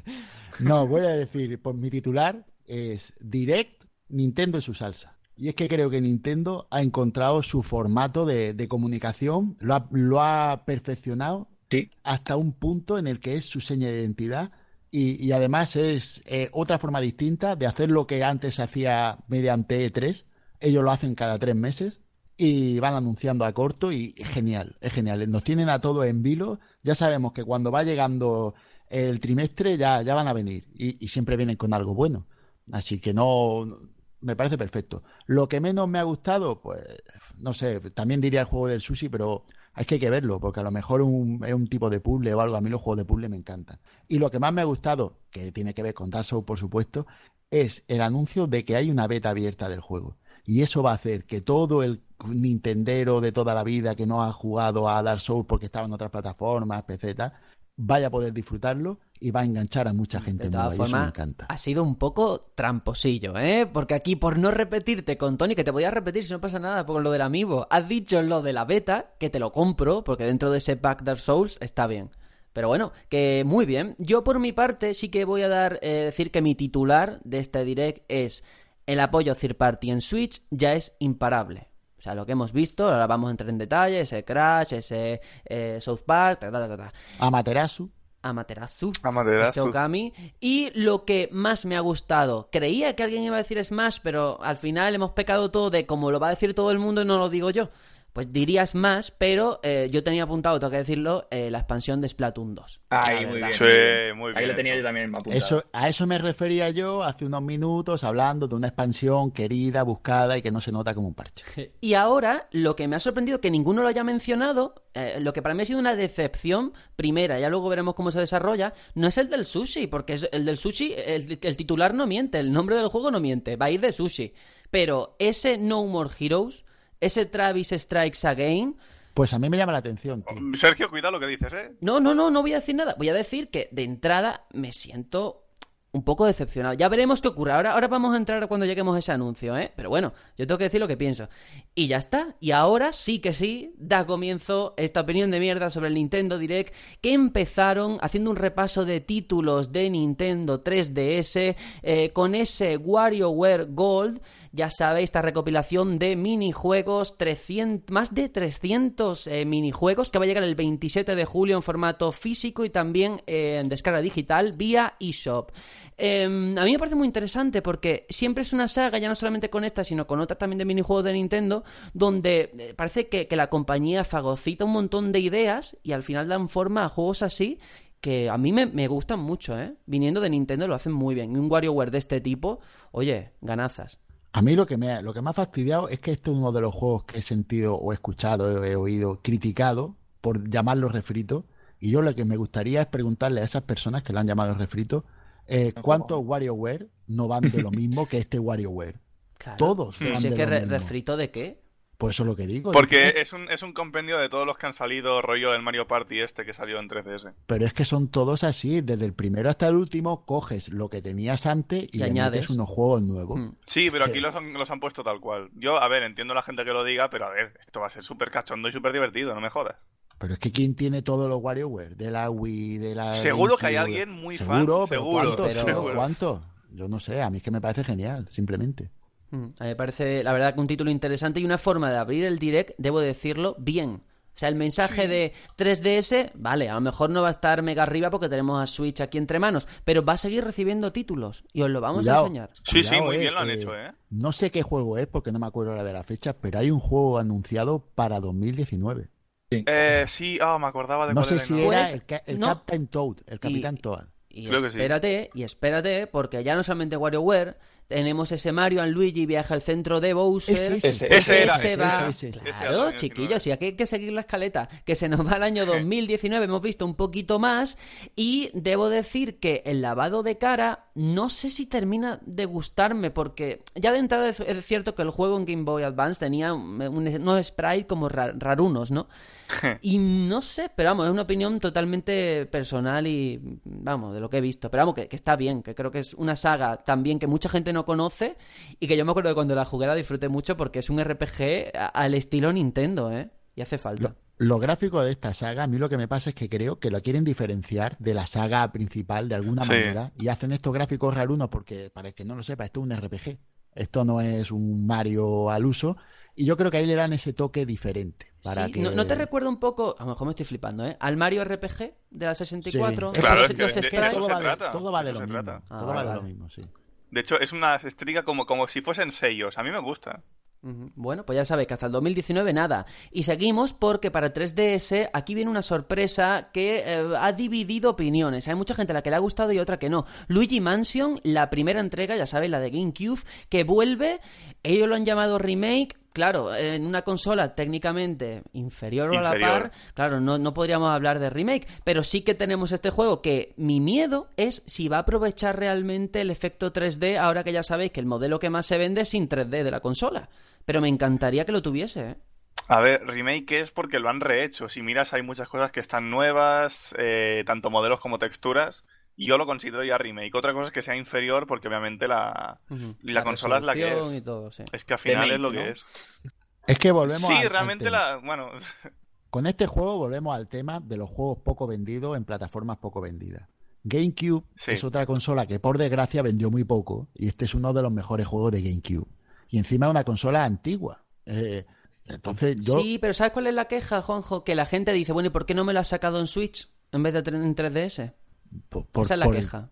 para, yo qué sé, para diversificar un poco catálogo. Yo es que también entiendo Y que porque el ellos 2 tienen que está en cuidar- 3DS. O sea, tienen que Claro. cuidar su, su consola. Su la 3DS yo, yo creo que están haciendo muy bien. Mm, No sé si os habéis fijado antes, pero en la lista de los juegos más vendidos de España no salía la Vita. Ni Ni salía. la, tre- ni la 3DS. No, la 3DS sí salía. Eh, entonces es un dato importante. Ellos tienen que cuidar su máquina. ¿Y cómo lo cuidas? Pues sacándole exclusivo. Es así. Si no, nadie la compraría. Todos Sí, nos tanto. compraríamos la Switch. Que no, que no. A ver, que yo nada más que hago de portavoz de, de Claro, la claro, gente. no, si yo lo digo para que la gente, eh, este mm, público diverso que muchas veces se queja de, no, no los nuestros, sino quien pudiera oírnos, que se queja de, es que para qué sacan un Luigi Mansion en 3DS, pues para esto. Claro, hay una función también casi cultural de conocer obras que no se conocieron en su momento. Y fijaos que este sí que va a salir este mismo año, en algún momento, no se sabe. Sí. Pero yo me mojo, fijaos, es que hoy estoy que me ha venido como una luz. Y os digo que va a salir el 31 de octubre. Día muy apropiado para un Luigi Mansion. Fijaos lo que os Ah, digo. Halloween, vale. Sí.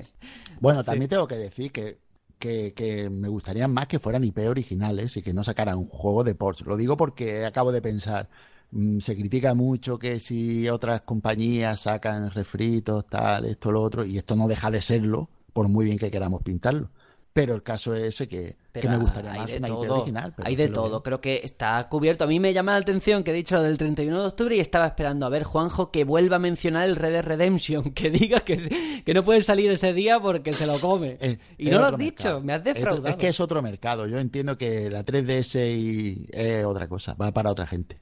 Bueno, que tenemos más cosas en 3DS. Ese detective Pikachu. eh, ese Pikachu mm, hasta arriba de esteroides, con voz varonil, que le encanta el café y que es lo más mejor del mundo. Que va a salir el 23 de marzo. Que va a tener dos amigos de diferentes tamaños. Uno de 7,1 centímetros y el segundo que llega hasta los 13,6 centímetros. Que esos son muchos centímetros, hacedme caso. Eh, yo veo que es un juego de verdad. Tengo muchas ganas de saber qué sale de aquí. Me parece una propuesta tan diferente y jugar con un personaje tan popular y querido como es Pikachu, que está a la altura de Mickey Mouse perfectamente, y salir de ese Bueno, registro. te, te has venido un poco arriba. eh, No, perdona, Pikachu. Mickey A ver, Mouse. tú que eres de otra generación, pero Pikachu es una institución. Así te lo digo. Ya, ya, pero no, no tiene un parque de atracciones. ¿eh? Bueno, Bueno, bueno, bueno. Pikachu tiene muchas cosas. Pero bueno, no sé si lo que habéis visto os ha convencido que... o A qué. mí la voz, yo creo que bromeé no hace mucho con que le iban a poner la voz de Russell, de Russell Crowe. Y yo creo que Era está- Ryan Reynolds. bueno, yo creo que la voz es más varonil todavía, ¿eh? Le han puesto una voz ahí de, de tierrón que flipas. La voz es Eh, destroza tu infancia. Que sí, eh, yo creo que el, el fan de Pokémon, el que vaya buscando una aventura de Pokémon, que, que vaya sobre aviso, que no lo va a encontrar aquí, ¿eh? Se va a encontrar algo bastante más raro. Veremos eh, cómo cala, ¿no? Porque es, es difícil ubicar es- este juego a quién le va a gustar. Sí, ese es el tema al que se enfrenta. Y ahora ya sí que nos vamos a otro bloque, a otro segmento, vámonos con Switch porque hemos visto más cositas de Kirby Star Allies que está aquí mismo el 16 de marzo. Debuta ya en la consola esta híbrida de Nintendo y hemos visto eh, esa grata noticia de que van a ir añadiendo diferentes personajes de la saga de forma gratuita con los que poder formar equipo. Recordad que está la demo disponible en la eShop por si la queréis ver, porque hay mucha gente que a lo mejor nunca se ha encontrado con un Kirby, porque a lo mejor nunca ha tenido una consola de Nintendo, lo que sea, y me encanta ver los comentarios de es que es muy fácil el juego, es que los gráficos son muy eh, simplones. Y es una crítica que yo no quiero justificar, pero eh, lo que quiero es que esa persona entienda a qué público va dirigido. Y es que a lo mejor los Kirby, vamos, a lo mejor no, no es para nosotros. Que a alguien lo disfrutará y le encantará, ¿eh? Que no, a ver, siempre hay algún ofendido. Pero está enfocado un perfil un poco más joven, más niño, más amigable. Y sobre todo cooperativo. Pero a ver, a ver, esto que dicen que es súper visualmente muy sencillo, pero si es un juego precioso, ¿qué me estás contando? Pero precioso, sí. No sé, ¿queréis comentar algo del Kirby? Pues que tengo la demo ahí sin, sin, sin estrenar. La tengo bajada. Tengo, tengo que echarle un tiento, la verdad. Sí, porque no, nunca he sido de Kirby's, pero oye, ya que la ponen, pues un tiento hay que echarle, ¿cómo no? Pruébala en cooperativo, que es donde gana de verdad. ¿Con quién? Tú con tus Con mi- hijas, tú lo tienes a Con huevo. mi otra mano. No, pero es que solo tengo una máquina, Tony. entonces Pero no tiene puedo- dos mandos. No, los, los Joy-Con. Ya, ya, pero yo qué sé. Tú por que- buscar excusas y no jugar al Kirby ya Es que eso es lo que pasa, yo lo, lo digo sinceramente, yo no soy de Kirby. Ni, Te da igual, ni- bueno, viendo normal. Kirby desde la Super Nintendo y eh, no, que era, era niño cuando Kirby estaba, pero nunca ha sido un personaje que me... Les recuerdo haber jugado a Kirby en la Game Boy, ¿sabes? Hace ya muchos años. Sí, pero- cuando era blanco todavía. no Exacto, tenía color que- rosa, que- sí, sí. Pero esas Estaba son las cosas que hay que decir, que la gente quiere escuchar. Que no te lo calles, que, que si no te gusta Kirby, di por qué. No, no, no me gusta porque no me llama. Hay IPs que me llaman, IPs que no, y, y además son del mismo corte, de la misma temática. Yo que sé, Alex que, que es más o menos, podría decirse, un juego similar en, en su inicio, ahora no, la evolución ha cambiado mucho, pues me gustaba mucho y Kirby, ¿no? Y he tenido los dos juegos originales. Bueno, pues cada uno el- los gustos en el momento, por lo que sea, pues le van cambiando. No soy de Kirby. Pues muy bien, es lo que hay. Y ahora vamos porque eh, Nintendo hizo una cosa, en mi opinión, bien, pero como siempre hay opiniones para todos los gustos, yo ahí no me meto, y es la forma de intercalar ciertos anuncios, cierta llegada de juegos third parties. No te dijeron, toma una ristra seguida, que si el Crash, que si el Okami, que si el South Park. No, lo fueron intercalando. Y el primero que nos enseñaron fueron, eh, fueron, eh, fue Okami HD, que va a llegar este verano, ya tenemos un título para este veranito, de este calado. Mm, Gráficamente, ya sabemos, el estilo artístico, mejor dicho, es precioso y además, quien lo jugase en Wii ya sabrá mejor que nadie que la mejor forma de jugarlo, a mi juicio una vez más, es con sensores de movimiento y en Con ese sentido el Joy-Con aquí va a hacer mucho bien. Joy-Con a la pantalla también se puede. Pues fíjate, un win. Es que el, el asunto es que a mí cuando me han llamado a este juego refrito, que también lo han hecho, es que yo he seguido otro- otros podcasts y he estado viendo otros vídeos de YouTube y tal, la gente hablando, pues para saber un poco ese general de la comunidad, han llamado a este juego refrito. Pero si este juego acaba de salir Es que lo ahora es. para la otra, no lo es. eh, es decir, lo han llamado refrito ahora, pero no lo llamaron refrito cuando salió en, en Eso es 4 otra cosa. One, ¿Vale? Y este juego es el, eh, para mí la mejor versión. Que la versión es la buena, Sí. no porque sea portátil, sino por lo que habéis dicho vosotros, por las, las cosas que tiene esta consola que hacen que tú puedas hacer el pincel de manera táctil, que le da un, un enfoque totalmente diferente. Sí, aunque tengo que romper. Esto me va a matar la gente. Nunca, y de hecho, o sea, de verdad, nunca he pensado que este juego sea precioso, pero ni de lejos. Me van a, me va a matar la gente, y te lo digo muy en serio. Pero siempre lo he visto como que el trazo era demasiado gordo y no me gusta. Será un juegazo, seguro, pero. El juego lo que pasa es que hijo de su tiempo y se hizo con estos trazos, yo creo que porque en Play 2, que era eh, su generación, Sí, no se podía hacer mucho más perfilado para que saliera así de, de- de fino. Supongo, sí. Yo, de todas formas, decir, no solamente el apartado artístico, que ya sabes que tiene mucho que ver con esa, con ese bagaje, con esa herencia cultural japonesa, sino la banda Claro. sonora. La banda sonora de Masami Ueda es que es Es una maravilla. impresionante. De hecho, no es por hacer spam, o sí, pero en la web del Batallón Pluto hice un artículo sobre el proceso creativo de la banda sonora, de cómo se muy, hizo. exten- muy extenso, ¿eh? lo digo para que la gente se vaya preparando. Está muy Oye, a bien, ver, pero no digas muy eso porque entonces nadie No, va a entrar. O tío. vaya a dormir a la mitad. Lo estoy diciendo porque está muy bien documentado. Hombre, Es que claro. acabe. Bueno, pues que está muy bien, que si no queréis ni entrar en el artículo, no entréis, meteros en YouTube y buscad un tema de la banda sonora, el que queráis, que vais a alucinar de lo bonito que es todo. Reset es uno de los temas mejores que tiene la banda sonora. Y ahora vamos a seguir porque uno de los eh, anuncios que se filtraron antes de tiempo fue el de Mario Tennis Aces, que iban a dar la fecha, y efectivamente se ha confirmado, el 22 de junio lo vamos a tener en tiendas. Y hemos sabido más cosas que hacen que mejoren. Y además va en relación a la última vez cuando le lo mostraron por primera vez este juego que creo que fue Tony que dijo ¿os imagináis que meten sensor de movimiento y se pueda jugar una raqueta Y, como, y lo han hecho, tío. como si fuera Wii De Sport y lo han hecho. Eh, va a tener una jugabilidad por lo que se ha visto bastante profunda o que va a dar mucho juego valga la redundancia y un modo online eh, que permite hacer torneos que permite organizarte y pasarlo bien que yo creo que va a ir en relación con eso de querer venderte el online de Switch Claro. o sea, matan hombre. dos pájaros de un tiro. Yo, Mira, a mí es me con este juego es que yo creo que todo lo que podían hacer lo están haciendo. O sea, que si el online, los torneos, eh, el juego que sea precioso, muchos personajes, eh, que puedas tener los remates que la gente se quejaba de esto en el de Wii U, mm, control de movimiento, es que ¿qué queda por hacer ya en este juego? Es que, de verdad, o sea, me- y cuanto más meten, más lo quiero y me va a doler gastarme 70 pavos en este juego de inicio. Y ah, pero es que lo están haciendo de puta madre. A, a mí lo que me ha parecido una maravilla son dos cosas. Uno, cuando anunciaron el juego de control por movimiento, dijeron, por si quieres hacer deporte, puedes usar esto. Me encantó. Pero vale, me encantó. No sé, me pareció una, una fricada decir eso que dije. Pero, es verdad que A- hay a- gente Wii. que se compraba el Wii Fit y decía, yo hago deporte con Wii Fit. Claro, claro, no, yo lo, yo lo he hecho, ¿eh? Yo he hecho yoga ¿Ves? con wifi. Y Madre mía. es un placer culpable que he tenido. Y después lo segundo es que realmente tienes juegos en uno. Porque tiene, aparte de todos los modos que tiene, tienes el modo este por movimiento, que es que es un juego distinto en sí. Después tienes el modo simulador, Hmm. que es el que no tiene todas las cosas que tienes en el otro modo, que es el arcade, que es en este de romper la raqueta, tiros especiales. Sí, tal. el Entonces, tradicional, el que había antes, ¿no? Va un Exacto, poco así. son tres juegos. Me parece genial, genial. Mm, Yo debo decir que también esto ha servido para despejar la incógnita que teníamos de eh, modo campaña, tendrá, no tendrá. Se confirma que no va a tener, que ese modo que han metido no es historia, sino simplemente eventos jugando con eh, las partidas tradicionales que van a dejar de ser así.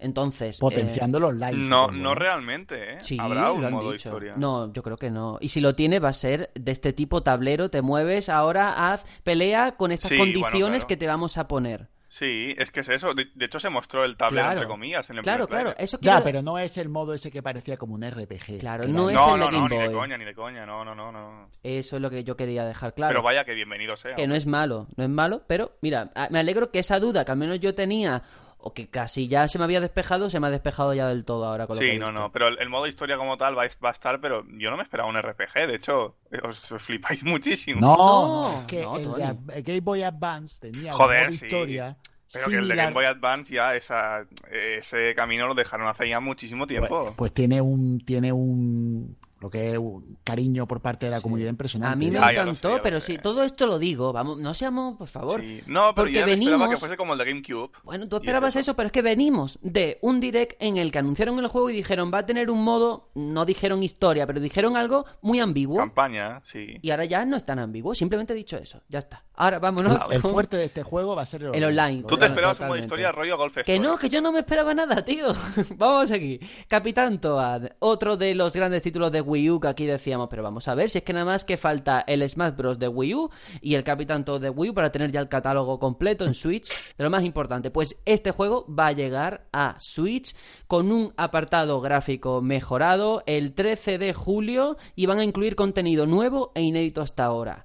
¿Qué os parece a los que lo habéis jugado? Porque yo no. Bueno, solo puedo decir que mi hija, cuando se lo dije, se le puso una sonrisa de oreja a oreja impresionante, ¿vale? Porque ese juego lo he disfrutado yo como adulto y lo ha disfrutado ella como niña y lo hemos disfrutado los dos juntos como padre e hijo. Es un eh, hija, es un juego perfecto para jugar en cualquier nivel. A mí me parece genial y además precioso como el solo. Yo lo alquilé en su día eh, y la verdad es que me lo pasé entero. O sea, estuve todo el fin de semana viciado a ese juego, me encantó. Pero Porque le da todo otro- al 100%. ¿y Al todo? 100%, sí, sí, todo. Me pues hice todo. Joder. O sea, me, me, me- me vicié muchísimo porque me pareció muy, muy bonito, o sea, aprovechando esa estética de Super Mario 3D World. Y luego el hecho de eso, de que eh, em- Toad no pueda saltar, le da, le da una mecánica nueva al, al- al- al juego, ¿no? No es, es plataformas, pero sin saltar. No, Es, no, es es, un concepto muy guay. No es un plataforma, para el que no sepa de lo que estamos hablando, es un Mm. juego de puzzle. Con una estética plataformera, pero totalmente dedicado a resolver problemas de una manera muy, muy simple. No, no es un puzzle de esto tipo Tetris, sino es un puzzle amigable, se podría decir.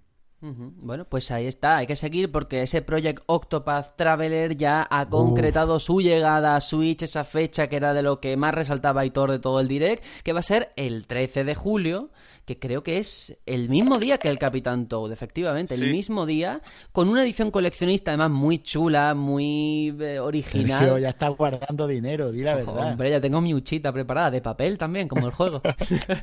y, y decir, Esa dura pues poco, eso. ¿eh? Ya, hemos visto también eh, un poco el tema de los trabajos que se van a poder combinar y creo de verdad que es una propuesta muy interesante y para el catálogo de la consola y en el género en general. El tema de los roles por personaje me parece guapísimo. Y la estética del juego, más todavía. Me parece muy guay. Muy guay todo el planteamiento del juego. Y el sistema de combate con rupturas, que eh, podemos probar en la demo, que aún sigue esa demo para el que la quiera probar en Switch. Sí. Me parece muy guapa, o sea, le da otro dinamismo a los combates, eh, eh, un poco de, de estrategia en el sentido de le voy a hacer la ruptura ahora para que él no me pueda atacar y yo ganar un turno más. Me parece Le, le da guay. dinamismo a un Sí. sistema que estaba muy estático, sin pasar por ese rollo del Xenoblade, que es cambiar totalmente el, el sistema a algo híbrido. Me parece genial. A mí sí que lo que tú dices, me parece el- un buen avance para el sistema por turno. Pero es que eh, nosotros seguimos sacando la bola de cristal porque yo me acuerdo la semana pasada que aquí hablamos, bueno, ¿qué va a pasar con Spiro? ¿Tendrá exclusividad o no tendrá exclusividad? Crash Bandicoot ya sabéis que tenía la exclusividad de un año y tal, tal, tal. Tenemos anuncio de la Insane Trilogy en Switch, también en PC y en One. El 10 de julio va a salir este juego, un movimiento histórico porque los tres primeros Crash llegan a una consola de Nintendo. Me parece fenomenal. Es que estos tres juegos fueron los que, los que hicieron que la Play Un icono. eh, no se fiera, no, con respecto a La Nintendo, mascota. digo, en esa guerra de Nintendo y Sony que tuvieron, que ganó Sony al final, se llevó público mm, mucho de lo que eran niños, que era un público muy, muy típico de comprarse la consolita, ¿qué tal? Pues porque este juego venía muy bien para ese perfil. Y entonces, verlo ahora en una consola Nintendo, los que te quitaron tanta gente, me parece un gesto totalmente rompedor. De hecho, bueno, esto es lógico, ¿no? Pero ya han, ya han avisado que van a, van a eliminar todas las referencias a Naughty Dog, evidentemente, Normal. para los juegos de, de las otras, de las otras compañías. Y es, es curioso el, el- el hecho de, de- de este Crash, el, el que se sabía, ¿no? Que ya que, que- que no iba a ser de Play completamente. Y, y que sea Nintendo, como pasó con Dark Souls Remaster, ¿no? La encargada de anunciar eh, el juego, aunque luego vaya a ser para más plataformas, pero ha sido en el Direct donde se ha, donde se ha dicho, ¿no? Donde se ha desvelado, digamos, ¿no? Mm, Eso es Y un es mensaje. curioso, ¿no? No sé Sí. si las compañías Activision, eh, Namco Bandai o From Software en este caso, eh, dan esa eh, primicia a Nintendo, si hay algo más ahí en plan, no sé, amistad o Yo, algún- yo en los negocios no, creo en la ¿no? amistad, creo en los intereses. Y a lo Claro. mejor, a- bueno, a lo mejor no. Ahora mismo Switch es una consola que está vendiendo bien. Mm. Entonces, anunciarlo aquí eh, es garantía de ser trending topic en el momento en el que se anunció. Es que ha sido así. Y, y además, también creo yo que está en justificar aparecer en los logos. No sé si os acordáis de cuando se anunció la Switch, que aparecieron más de 100 logos, que todos vimos de Front Software y se nos pusieron los ojos como platos, ya sabíamos que iba a haber algo de Dark Souls en la consola. Es una manera de justificar que tú estuvieras ahí. Al final tienes que decir, "Ey, cuidado, que yo, que yo cumplo. Sí, pero no, que es verdad, a ver, no es en la época de Wii U que si en un, un multiplataforma salía en Wii U, te lo mostraban de tapadillo un logo al final del tráiler en un E3 de Sony o de Microsoft. No, aquí es que tiene la suficiente entidad Nintendo ahora, tiene la capacidad de decirte, no, no, te lo vamos a enseñar primero aquí. Y luego el ya... formato, tío, Sergio. Sí, el, el, formato. el formato, efectivamente. Bueno, que eh, hay muchísimos juegos porque es que me parece alucinante que no nos va a dar ni tiempo y eso que hemos recortado cosas, pero voy a ir rápidamente con algunas cosas y sé que me vaya a decir, eh, que yo quiero hablar de esto, pues hablamos de eso. Pero tenemos Undertale, eh, South Park Retaguardia en, peli- en peligro, muy interesante también. Eh, Little Nightmares, Fantasy Star Online, que el Link llega como estrella invitada. Sí. El juego del sushi. Bueno, eh, en ese A ver, el bloque. juego del sushi. sushi, me a encanta el ver, nombre. Sushi Striker, Path of Sushido o Way of Sushido, por favor. No digamos juego del sushi porque es un poco despectivo ya. No, tío, vamos a ver. hombre, no. Juego del Sushi. Eh, Sushi Game. Striker. Sushi the Game.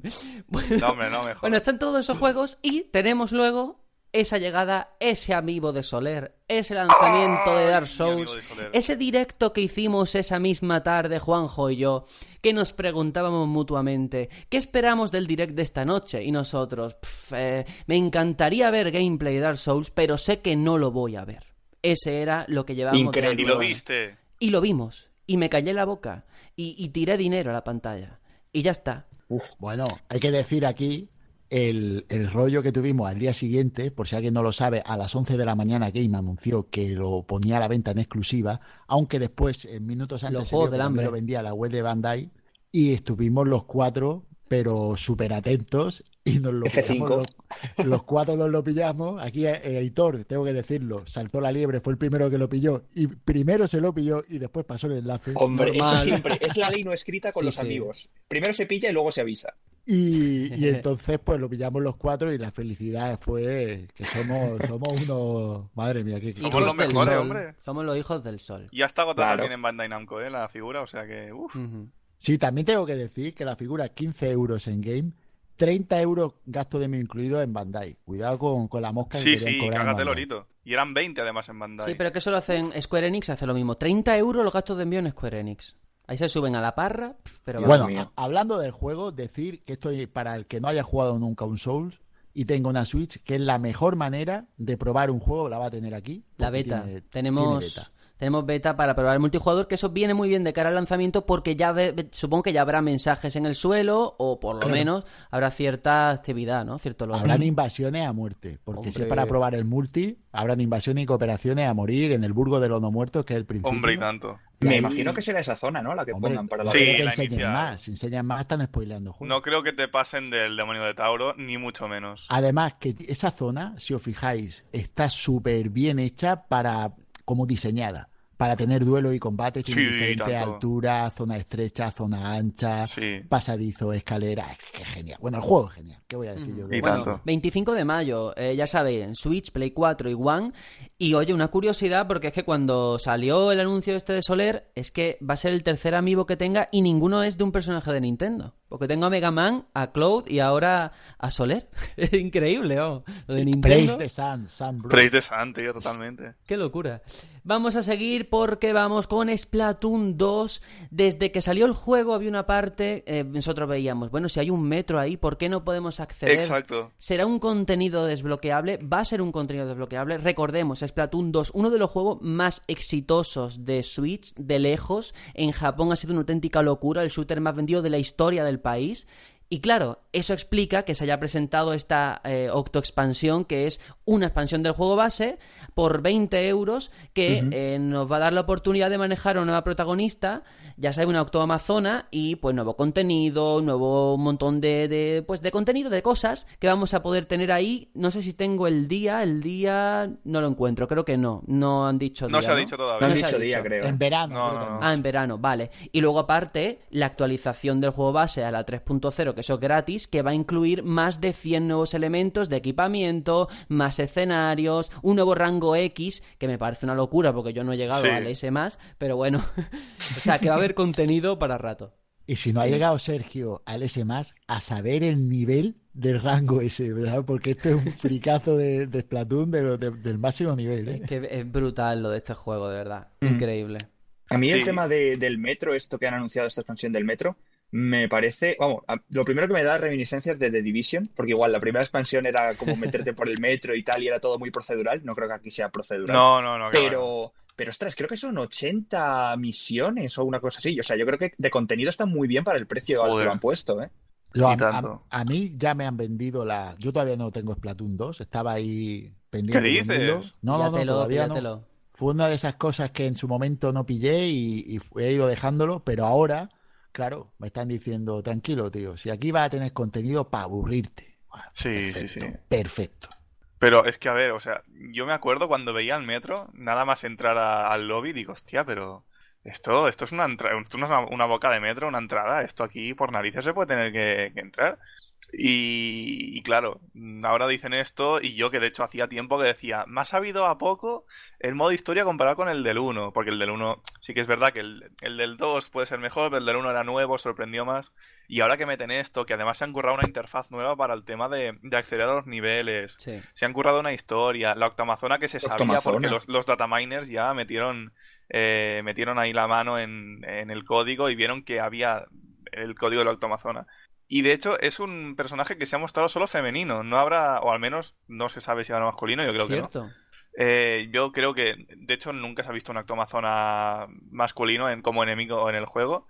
Pero es que es súper guay el personaje de la Octomazona. Yo he tenido unas ganas, vamos, pero vamos. Y están ahí Perla y Marina también en la historia que tiene, pre- tiene pinta que será como a modo de precuela.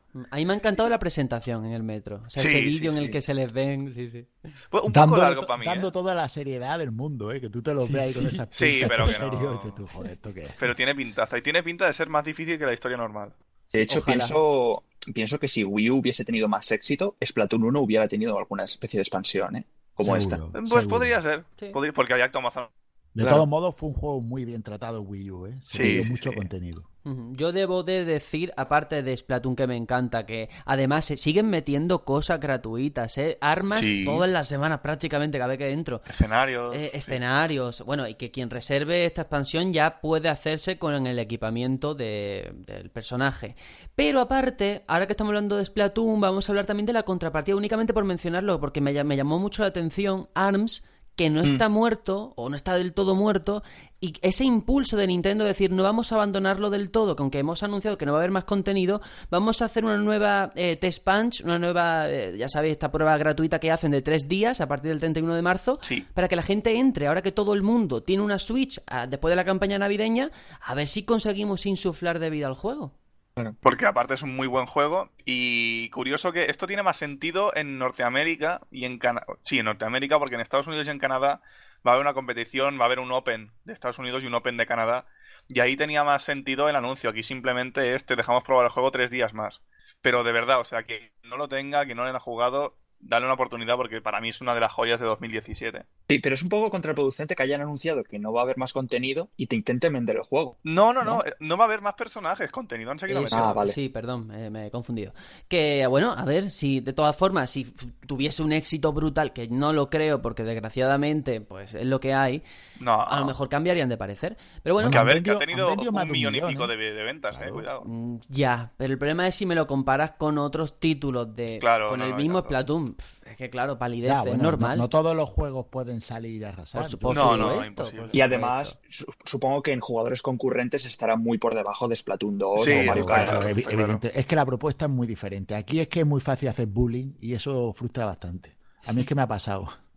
Bueno, tenemos que seguir, es que no tenemos mucho tiempo. Únicamente, vamos ahora con ese Travis Strikes Again No More Heroes. Digo el nombre así, no lo llamo No More Heroes porque no es un No More Heroes de base. Nadie nos mintió, no estoy diciendo nada, pero es verdad que lo que hemos visto que es... eh, eh, han intentado hacer no una recopilación de minijuegos porque no son minijuegos, pero como que cada fase, cada nivel va a tener una jugabilidad única.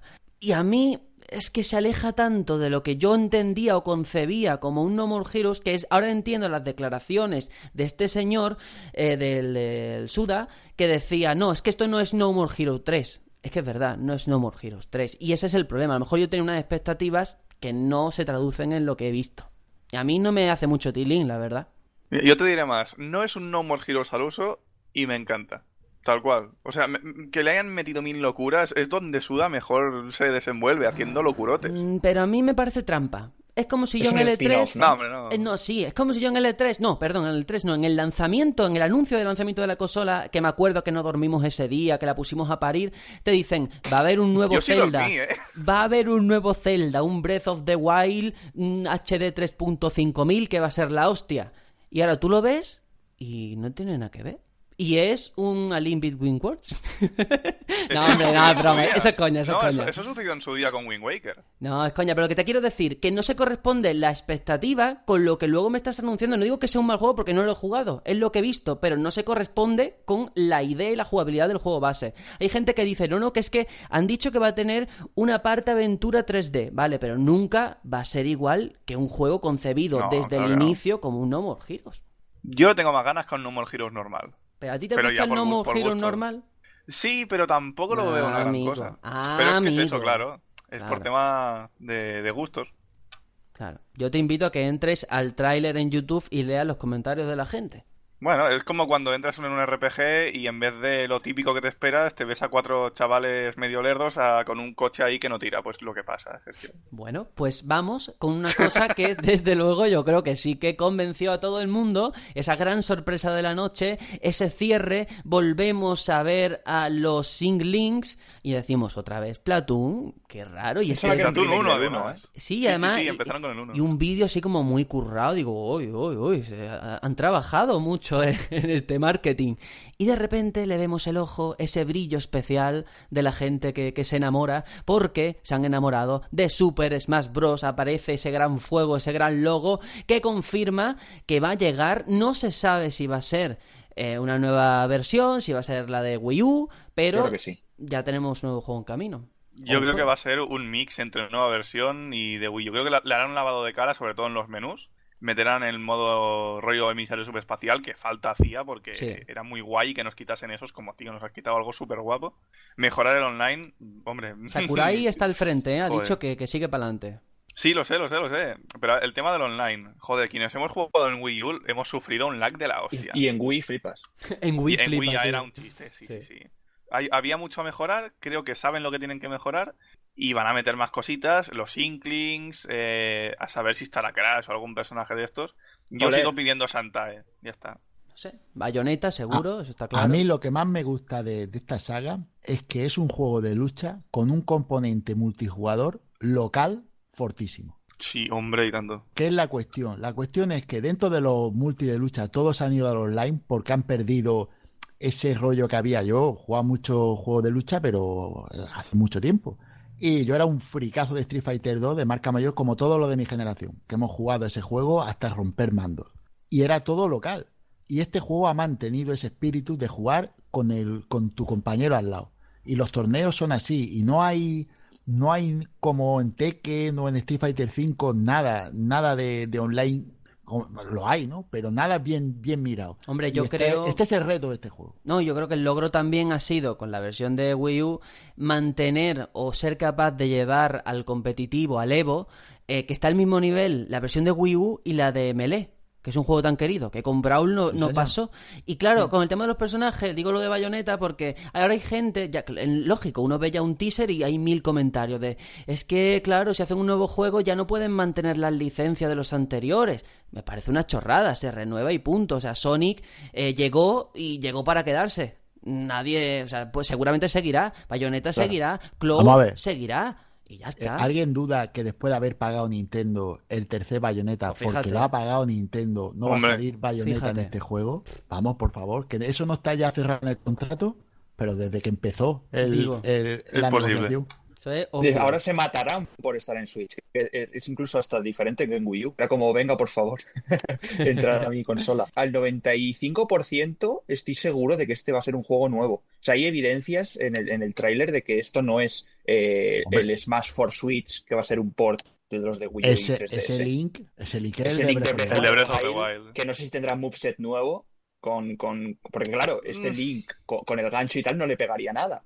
Así a ti te da igual, Aitor. Tras que salga a ti. Pero claro, de hecho, eh, este es el juego por el que yo pagaría por el online de Switch, así lo Y digo. pagarás, y pagarás. Tú y pagarás. todos. Yo creo a que ver, es yo voy a dar la oportunidad un año, a ver qué pasa. Que son 20 pavos tampoco. Bueno, Pero pues- ya el logo es distinto. Eh, el, el tema de que, eh, si os fijáis, pone en el copyright 2018, no, no pone de 2014 a 2018, que es lo que suelen poner cuando Eso es port. Eso es cierto. Ay, Esas son evidencias de que va a ser juego completamente nuevo. Ojalá metan campaña. pues Que ojalá. después hay que dejar claro que Y no en está el- Bandai. en los juegos de lucha, completamente nuevo quiere decir un, la- un lavado de cara gráfico, pero Sí. una base totalmente igual, cambiando cuatro cosas. No, Claro, no, le mucho hace mu- más. falta A mucho ver, al más, final ¿eh? Splatoon 2 es eso, eh. Ya. Bueno, Casi todas las segundas partes de eh, ciertos géneros son eso. Sí, Por hay- supuesto. hay que seguir, hay que seguir, Hay que sí, porque seguir. si Sé que os queréis quedar aquí hablando de más. A mí me encantaría. Pero tú fíjate, si hemos hablado todo esto de un teaser de 30 segundos, cuando veamos algo más, es que nos marcamos un especial. Hacemos pero, pero para hecho hemos cambiado el formato del programa. Pues ni cambiándolo, que- tío. Vamos a tener que seguir quitando cosas. Madre mía.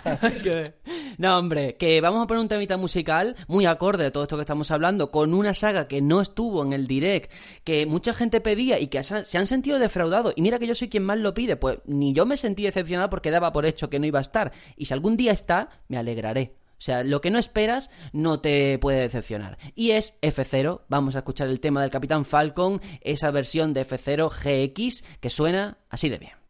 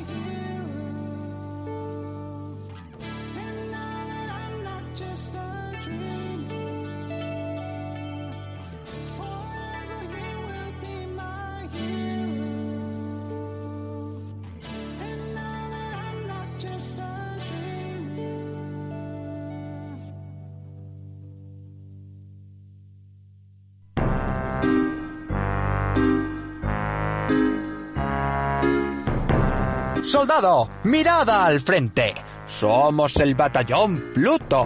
Si quieres seguir informado de la actualidad y escuchar los mejores debates y opiniones de la industria del videojuego, te recomiendo encarecidamente que sigas nuestro podcast semanal en iBox y iTunes. Además, también tenemos página web www.elbatallonpluto.com. Y si no, también puedes seguirnos por redes sociales. Estamos en Twitter y Facebook. Además, cualquier duda, sugerencia, queja o nota de voz que queráis que pongamos en el programa, podéis hacérnosla saber en. Hola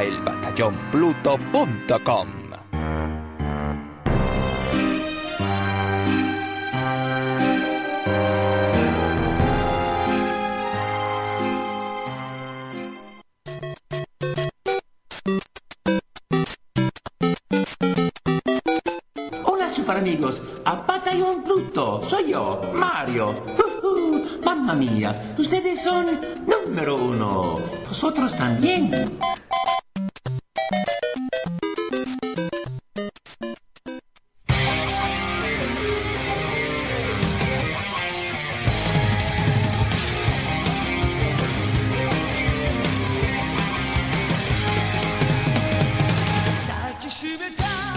Ya estamos de vuelta con un a qué estamos jugando que hasta la música se me está rayando porque vamos a hablar de títulos muy importantes, muy imponentes. Sí, eh, uno ya ha marcado historia en cierta forma y uno ya está por ver si lo va a conseguir. Tony, empezamos contigo a ver a qué has estado jugando. ¿El mío es el que ha marcado historia? Sí, hombre. ¿eh? Bueno, bueno, bueno. Tiene una historia muy compleja, eso desde luego. Sí, no, eso está luego. claro, eso está claro. A ver, eh, pues mira, que estamos jugando. Es Kingdom Hearts 2, la versión de PlayStation 4, que sacaron con este, juntando el 1.5 y 2.5. Eh, os pongo precedentes, yo jugué hace como prácticamente un año a Kingdom Hearts 1, también la versión de Play 4, y intenté jugar a Chain of Memories, la jugabilidad la odié con toda mi alma, y me vi las cinemáticas, tres horas y media de cinemáticas, por cierto, en las que estaba todo más ordenado que en el juego como tal. Digamos que el juego haces una campaña, luego otra, aquí iban alternando las cinemáticas de cada campaña y lo entendías bien. Y ya me dispuse a jugar a Kingdom Hearts 2 y es muy distinto, al menos en su inicio. Eh, siento si hago spoilers, pero este juego ya salió hace un bastante en su origen. Eh, empezamos como Roxas eh, en Villa Crepúsculo durante unas tres horitas más o menos. Y Tony, claro, ¿te acuerdas principio- cuando decías que no sabías lo que era Villa Crepúsculo? Ya te suena, ¿no? Ahora sí, ya, ya lo sé. Ya sé lo que es Villa Crepúsculo. Eh, entonces, empezamos en Villa Crepúsculo durante unas tres horitas más o menos y no entendemos absolutamente nada. Yo en mi caso era, no sé lo que está pasando, pero Roxas mola un montón. Eh, luego ya sí, que vas viendo la historia, no voy a spoilear nada porque mm, creo que lo mejor es descubrir la historia por vosotros mismos. Eh, al menos antes jugad al 1 y al Chain of Memories porque si no no os vais a enterar de nada. Y bueno, si en Chain of Memories ya se nos hablaba de la organización y en Kingdom Hearts 1 se hacía, se establecía la base de todo lo que iba a ser la saga, aquí se cogen ambos factores y se explica todavía más la historia. Eh, en mi caso, eh, sí que voy a dar un par de pinceladas de lo que me está gustando más. Llevo 16 horitas. Eh, a mí lo que se está contando de la organización, lo que se está diciendo sobre Ansem, eh, a mí me está encantando. Son cosas que no me esperaba, o quizás me esperaba, pero que aún así, o sea, es una delicia. Y salir de ese bucle de no entiendo una mierda, porque yo empecé con el de 3DS el primero y es el último en cuanto a historia, pues ya mola bastante. Lo que es la jugabilidad, eh, sí que es coger Kingdom Hearts 1 y refinarlo, no mucho tampoco, pero lo suficiente. Sobre todo, lo noto en la cámara. La cámara está más alejada, eh, tiene mm, más pinta de lente gran angular, con lo cual ves mejor el escenario. Y me están diciendo por el chat que Ansem es el juego de BioWare. Muy bien, Sergio, eres un No, crack. no te quería cortar por eso. No, no, no, vale, muy bien. Entonces, pues, em, ahora ya más desconcentrado, Sergio. Lo siento, lo siento. No, eh, la jugabilidad, pues, es básicamente coger Kingdom Hearts 1 y, y mejorarlo. Y la verdad es que está muy guay, está muy bien. Eh, hay cosas que todavía no entiendo de la historia, mm, por qué esta persona ha vuelto, por qué tal no sé qué, pero bueno, aún me queda pues casi que la mitad de la campaña, así que toca, toca darle, darle mucha caña. En cuanto a mundos Disney, yo soy de los que son muy carcas y muy clásicos y para mí yo cuando paso por delante de la IA diagonal y veo el mural de Disney y veo a Darth Vader, me da un poco de gerna. Para mí Disney como tal, sí, no porque estoy en contra de Star Wars ni mucho menos, para mí Disney son los clásicos. Para mí Disney es Mickey, es Donald, es Mulan, es eh, El mundo de Agrava, cada para mí la mejor película de Disney. Y cuando veo a Tron, es como, a mí esto vale que es anterior y tal, pero para mí Tron Disney tiene son los más dibujicos. que, que la cometa. Sí, lo ¿eh? sé, pero para mí Disney son los dibujicos de toda la vida. Y Tron sí que me gustó porque hacía muchas referencias a cosas de servidores y programación y claro, quieras que no. Pero ñe. Y Piratas del Caribe se hace raro, pero cuando empieza a sonar la música de ta ta tan tan ta ta tan, ta, ya me vengo arriba y se me olvida. Eh, me quedan todavía mundos por, por visitar. eh, he visitado unos cuantos ya, no sé si unos 8 o 9. Una cosa negativa que no me gustó nada es que sí que es verdad que en el primer Kingdom Hearts, el mundo de Ariel, de la sirenita, el control es un poco terrible. Yo me acostumbré bastante rápido. Y aquí no me ha gustado esto de que en muchos aspectos lo que sabían que en Kingdom Hearts 1 no funcionaba bien, no lo han arreglado como tal, sino que lo han simplificado o lo han eliminado entre comillas. El mundo de Ariel ahora es un compendio de Quick Time Events en forma de karaoke muy raros, pero muy Mm, raros. Sí, cierto, es verdad. Eh, no, es que me chirría un huevo, me chirría muchísimo. Y más cuando Úrsula es un, hombre, es, es un boss que mola en, en sí. Wow. Eh, El boss. entonces, es, joder, es un, es un super boss. Bueno, bueno. Bueno, joder, pero es mítico de Disney. Sí, sí, sí, sí. Y claro, es co- co- cosas que digo, ostras, incluso al principio lo veía muy fácil Kingdom Hearts 2. Eh, sí que pasadas las 10 horas o así, sí que digo, vale, esto ya es más, es más chunguito. Pero al principio era muy, muy fácil, pero muy fácil. Y hasta que no ha pasado un tiempo no he dicho, vale, este, este es el reto que ofrecía Kingdom Hearts 1. Que sí que es verdad que siguen habiendo estos momentos de frustración, de hostia, mm, porque este boss me- no, no me está dando tregua y lo veo injusto, que hay veces que lo veo así, hay veces que yo digo, yo me he cargado este boss por puro azar. Me ha pasado ya un par de veces y no mola mucho. No mola mucho. Eh, ya como para terminar un poquito, es que si no voy a contar la historia y no quiero, esto es algo que tiene que descubrir la gente. Pero si es que aunque la, aunque la cuente la gente no la va a entender. Sí que Ya, pero, pero no quiero, no, no quiero, Vale, me niego, vale. me niego. Porque yo al principio tampoco la entendía y cuando la entiendo ya es como, oh Dios mío, esto mola mucho. Eh, entonces, eh, simplemente decir que me, me- me está gustando mucho. La magia de Disney es lo- como en Kingdom Hearts 1 lo que me mantiene ahí. Y es que no es que si digo algo más ya de la historia es que es, es spoiler, pero, pero Vale, muy ¿te- ¿Te bestia. ha gustado más que el 1 en líneas generales del juego o no? Aún no lo he terminado, pero en cuanto a historia, sí, ha llegado un punto, el punto en el que estás en el laboratorio de Ansem, para mí es, vamos, y, y descubres cosas, eh, yo creo que es el mejor momento en cuanto a historia que he vivido con la saga hasta ahora. Bueno, bueno, muy bien. Te queda todavía un largo, una larga travesía de juegos. es largo, me ¿eh? quedan, mira, me quedan los dos platinos más fáciles de la historia, que son las cinemáticas, Ah, sí. y, y el Birth by Sleep creo que es. Con lo cual, pues, a darle caña. Pues si sigues, tráelos aquí, porque quiero ver tu opinión de toda la saga en Sí, general. y tanto. Y de hecho, si ahora me preguntas sobre Kingdom Hearts 1, te diré cosas muy distintas a cuando no jugué Kingdom Hearts 2 ni había visto las cinemáticas del Chain of Memories. ¿Para bien o y para creo mal? que eso es algo muy único. Eh, para bien, para bien. Ah, bueno, bien. Sí, no, si tiene un lore, eso sí, es cierto, muy complejo, Mucho. que a ver cómo se las apañan ahora con el 3, para intentar que la gente que se haya pe- perdido por el camino Sí. vuelva por la senda. Tú decías que a lo mejor que querías que cerrarse en el lore este en el 3. Lo dudo, lo dudo mucho. Pues ya veremos qué pasa. Bueno, eh, me parece muy interesante, pero es que eh, yo estoy ahora mismo que no he dormido nada. Eh, Aitor, no sé si habrá dormido un poquito. Algo, algo. Juanjo ya directamente ha pasado, se ha ido por el ancho mar a las 7 de la mañana, porque es que Estoy ayer, perdiendo mi tiempo aquí. claro, este fin de semana nos hemos puesto el parche pirata, nos hemos ido a esa final beta de Sea of Thieves, y yo diría que es el lanzamiento más importante de Microsoft y, y de Pero ¿hasta qué hora estuvisteis jugando vosotros? Hasta las muy 2 de la mañana, ¿no? Estuvimos tres horas jugando, Ah, tres bueno, horas y vale, media. vale. Porque había que grabar. Si no, Sí. bueno, Si no, grabar. vamos. Por las Que yo me obligaciones. levantaba a las siete y media y me he puesto seguir a- jugando, a tío. seguir Sí. jugando. Es que de, verdad, yo lo digo en serio, eh, es el lanzamiento más potente que tiene Microsoft entre manos. Con One, yo diría que desde que se puso a la venta la consola, a nivel Sí, de, Sí, sí. de- todo, ¿eh? O sea, el cambio de la de, generación. de la generación y el cambio de percepción que ha experimentado este juego, ya lo comentamos desde que se anunció, yo diciendo, es que Rare da pena. Rare ya no da pena de momento, ya veremos qué pasa. Y yo creo que el éxito que tenga con este juego Microsoft va a decidir también el devenir del propio juego, por su componente Y Rare. multijugador. Y de Rare, es verdad, de- bueno, de lo que queda de Rare. Y yo diría, por poner así como un titular de entrada, que Sea of Thieves eh, es el triunfo de, de los pequeños detalles, o sea, de, la- de las acciones más rutinarias o irrelevantes De lo cotidiano, ¿no? de lo cotidiano pasado por el filtro de un videojuego que hace que sea divertido. Y al final yo creo que es eso, que, que la diversión radica no en ir del punto al punto, o sea, no ir al punto B, por ejemplo, ve y, y, y coge este tesoro, sino el trayecto, la travesía. Las acciones, esa como dice Aitor, de cotidianas, de alzar la vela, de coger un cubo para quitar agua porque es que nos vamos a inundar, de sacar el mapa. Cosas tan tontas que nosotros veíamos en L3 y decíamos, venga ya, este tío está flipando, no es divertido emborracharte en un juego. Yo lo hacía en el WoW. Pues sí, me he reído, me he reído.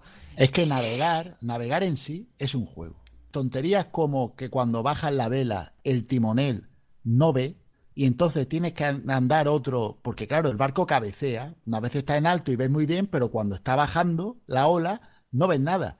Y el que está delante tiene que estar diciendo, métete a la derecha o a la izquierda, el otro la se va para ¿no? el mapa. Después coge y resulta de que una de las tablas que habías puesto en un agujero del barco se, se desclava y te encuentras que el barco empieza a hundirse, como nos pasó, Y acordaros achicar agua. y achicando, o no, o cuando se hundió con el tesoro en las manos y tuvimos que quedarme en la isla y vosotros dos ir a buscar un barco por ahí y yo durmiendo. Claro, porque es que son galeones Genial, enormes genial. y que para una sola persona no, no puede acometer esa tarea. Y yo creo de verdad, lo que quería decir, que la gran virtud de lo que he visto, desde luego, es el metajuego que se crea con amigos. Es decir, esa travesía en barco hasta ir a la isla que hemos visto en un mapa que nadie nos lo ha marcado en un punto, en un minimapa, lo hemos tenido que deducir nosotros.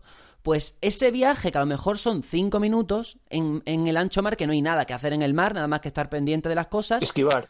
esquivar, es divertido porque eh, mientras te pones a hablar de tu vida, haces cosas, o sea, realmente se crea un metajuego. Tuiteas una foto. Tuiteas una foto. Tocas el acordeón. Claro, pero ahí es donde yo digo lo importante que es jugar con amigos, con desconocidos. Mi primera experiencia antes de jugar con vosotros fue con americanos y yo no entendía nada los americanos y gritándome, yes, alright, walk the fucking yes, no sé qué.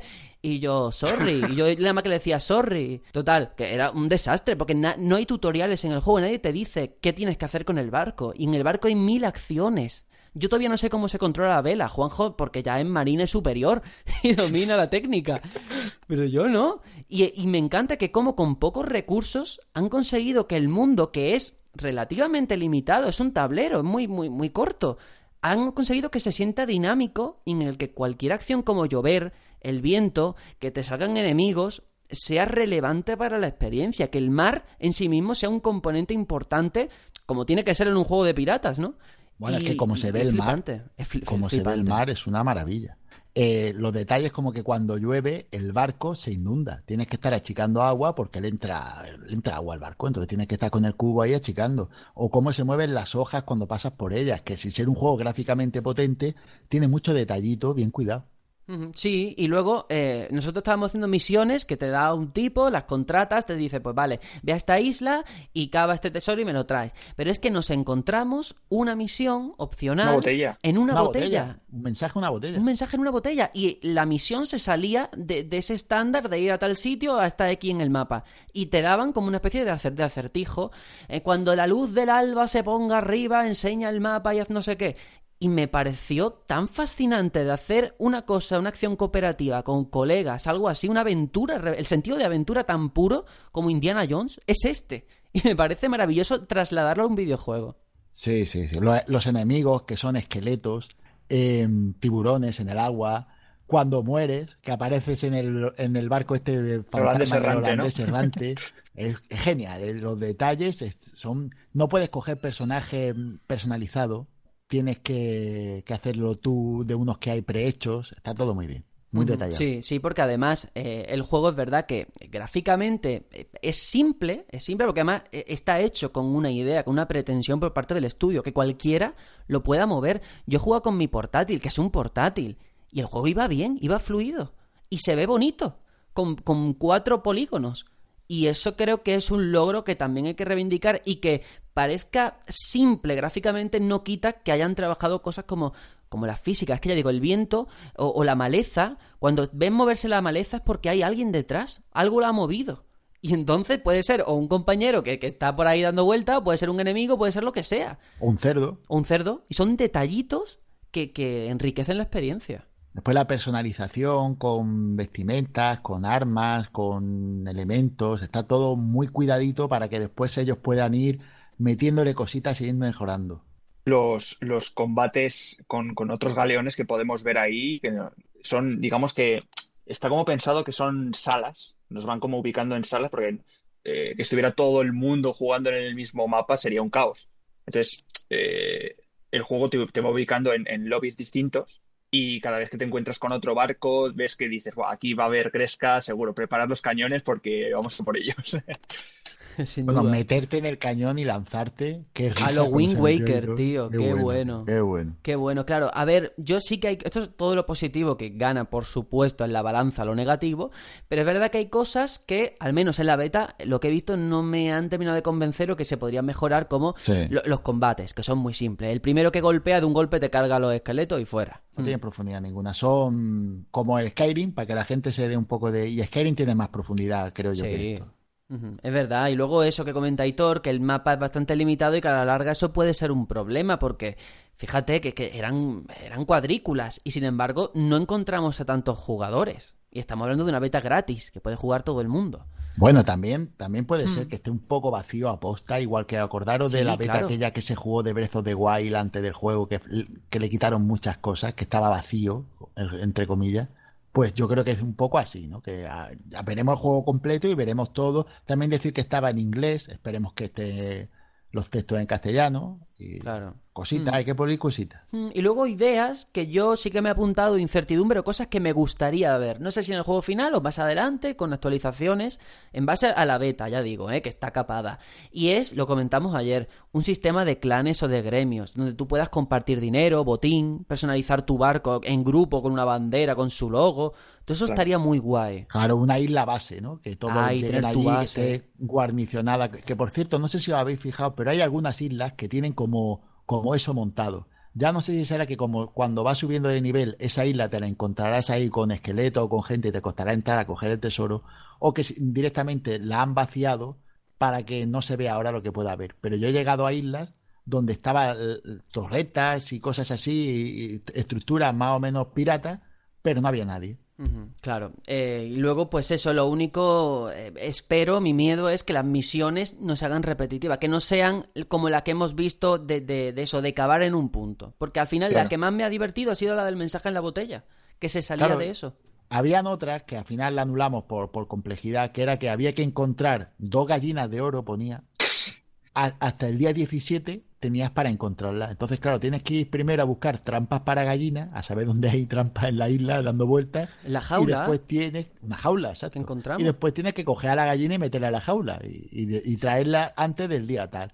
Hay variedad, yo creo que sí. Y yo creo Mm. que el juego tiene, tiene pinta de ser un muy buen juego para disfrutar en compañía, como tú has dicho. Hasta tal Eso es, punto que eh, tiene tal trascendencia este Sea of Thieves que ha sido el único juego que ha conseguido que quedemos entre nosotros para jugar, ¿eh? O sea, y, y- y no sé, a mí me Hostia, recuerda... verdad. Claro, a mí me No, recuerda... Rocket League, eh, cuidado. Bueno, y Rocket League, vale. Pero bueno, que lo cortés no quita lo valiente. A mí me recuerda la, la- la necesidad esa de jugar con amigos, que no online con gente random, Claro. sí. al Payday 2. Porque es que tiene, tiene que ir todo de la mano. El decir, yo llevo el timón y tú estás con la brújula, otro está diciéndome en el mapa dónde tenemos que ir, alguien está con la vela, otro eleva el ancla. O sea, hay que hacer muchas cosas que una sola persona no puede. Bueno, yo, es que con- O yo, dándote toda la razón, dándote toda la razón porque la tiene, el juego se disfruta mucho más con amigos. Digo que se puede jugar solo, porque yo Tú hoy a las eh, 7 de la mañana. Yo he jugado mucha, yo he echado muchas horas solo ya. eh. Llevo más nivel que vosotros por eso, no porque sea mejor ni sea la hostia, sino porque cuando no he podido jugar con vosotros he jugado solo. Y, y puedes, ¿vale? Y lo disfrutas. Y Barquito más pequeño. Barquito Claro. más pequeño y pluriempleado. Ah, español medio. Pero a lo mejor te aburres antes, ¿no? O sea, no sé yo si me compraría este juego para jugar solo. Yo no. Claro. No, no, Además está por que- ver si va a tener campaña o algo. Cierto. que si va a ser puramente online o no. Lo que digo es que puede ser que tú te lo plantees para jugar con amigos y que después llegue un momento en el que no puedas quedar con los amigos y digas, bueno, pues hoy voy a echarme una horita o dos, voy a hacer un par de un par de tesoros y, y paro. Y te vale, para eso te da. ¿vale? Sí. Entre medias de que no es un juego puramente con amigos y si no, no puedes. También tiene, aunque con menos diversión, también tiene posibilidad. Pero no yo creo que, que la esencia es el online al final. Sí, sí, por supuesto, Y por creo supuesto. que al final, incluso fíjate, mm, hay que, en honor a la verdad, ayer en una de estas travesías en barco que hablamos de nuestra vida, porque no tienes otra cosa que hacer, nada más que, que- que estar pendiente del timón y eso, eh, la reflexión de, oye, que él ha logrado este juego que me replanteé no comprarlo, sino pillarme el Game Pass. O sea, al final Claro, es una estrategia muy inteligente por parte de Microsoft. Muy de inteligente. hecho, para que la gente vea de qué va la cosa, eh, vosotros estabais pilotando el barco y yo os dije, esperar un momento, que me voy a salir, que eso está muy guay, por lo menos a ti no te pasó, A mí no. Sergio, porque en el portátil no te dejaba. Pero Editor y yo podemos estar, salir al escritorio, en el ordenador, y, y el juego sigue avanzando. Y como hablamos por TeamSpeak, no tenemos pegas. Y entonces yo estaba mirando si se podía contratar el, el Game Pass desde PC sin tener que hacerlo desde el Xbox, y todo lo hice mientras estaba jugando. Es decir, que te da posibilidades fuera del juego. Es lo que hablaba antes del metajuego. De darte vida, aparte del juego en sí. Estaba muy bien, muy guay. Sí. Eh, Yo estoy muy contento, muy satisfecho. Hoy voy a seguir jugando, desde luego. Y bueno, pues esto también un ejercicio de, de- honestidad y al final pues de compartir nuestras experiencias. Es lo único que hacemos en este programa. Cuando se mostró, yo de verdad era muy detractor de lo que había visto porque no lo entendía. Y es un juego que es verdad que a lo mejor en un evento como en un E3 no luce. No luce porque me acabas de enseñar un Scalebound, que en paz descanse, un God of War, un no sé qué, y me vienes con un Sea of Thieves, con gente jugando en directo. ¡Ah, que es que mira ese que va con un cubo! Y yo en mi casa, a las 3 de la mañana, no lo entiendo. Lo juego a por mí mismo y digo, hostia, es que tiene sentido, es que es divertido con gente. Entonces también es un problema por, por parte de Microsoft de cómo enseñar un juego, ¿no? Para que la gente lo entienda. No sé, Así son aprendiendo. Yo creo que es aprender cuál es el formato de, de cada cosa. Y ahí esto es un proceso poco a poco de aprendizaje, que esto ya no es como era antes, en el E3 lo hago todo y me dura todo el año. Tiene que cambiar, poco a poco. Pues sí. Bueno, nos tenemos que despedir, es que estamos fuera de tiempo. No sé cómo lo hacemos, me parece increíble, pero bueno, me alegro de que sea porque hay contenido.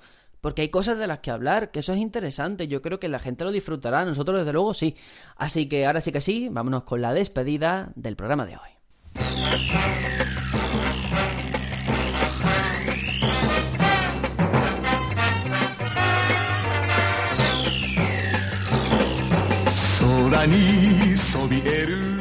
Bueno, Tony, ¿te vas a hacer pirata o no? No, no, no creo, no creo. Sobre todo porque, bueno, ya sabéis que no tengo One, Windows 10 no va bien en mi PC por lo que sea, pero querría arriesgarme a actualizar a ver qué pasa. Ya veremos, ya veremos. Arriesgate, únete a Windows 10. Es el futuro. Ya veremos. Ya me gustaría. Bueno, es el presente. Es el presente, es el bueno. presente. Eh, decir que lo que mencioné hace poquito, eh, eso de los PlayStation 4 Days of Play o como se llame, de juegos rebajados, eh, Mediamar también está. De hecho, el, el Horizon me lo quería pillar, pero en Game no estaba, la edición normal. En Mediamar está a menos de 20 euritos, así que. Yo lo recomiendo. Ahí hay cositas baratitas. Muy y nada, bien. un placer estar aquí. Genial, pues Aitor, igual, nos vamos ya. Nos vamos ya a surcar los mares, que creo que hoy es el último día de, de beta cuando Qué estamos penita. grabando esto. Así que hay que amortizarlo ya. Pues sí, nos despedimos. Venga, Juanjo, que yo sé que tú ya has quitado el ancla y todo y vas rumbo a lo desconocido. Hasta luego, chavales. Nos vemos en el mar. Bye. este ya está en plan correr. juego. Juanjo va a ir a buscar los fragmentos de la Trifuerza, me da a mí. Sí, sí, sí. Bueno, pues nada, hasta aquí el programa de esta semana. Ya sabéis, el jueves tenemos el Batallón Responde y este viernes un nuevo capitulito de ese Dark Souls donde muero muchísimo ahora que no está Juanjo y que se nota realmente su ausencia. Así que nada, nos despedimos y que seguimos aquí. Adiós. Chao, chao. Adiós.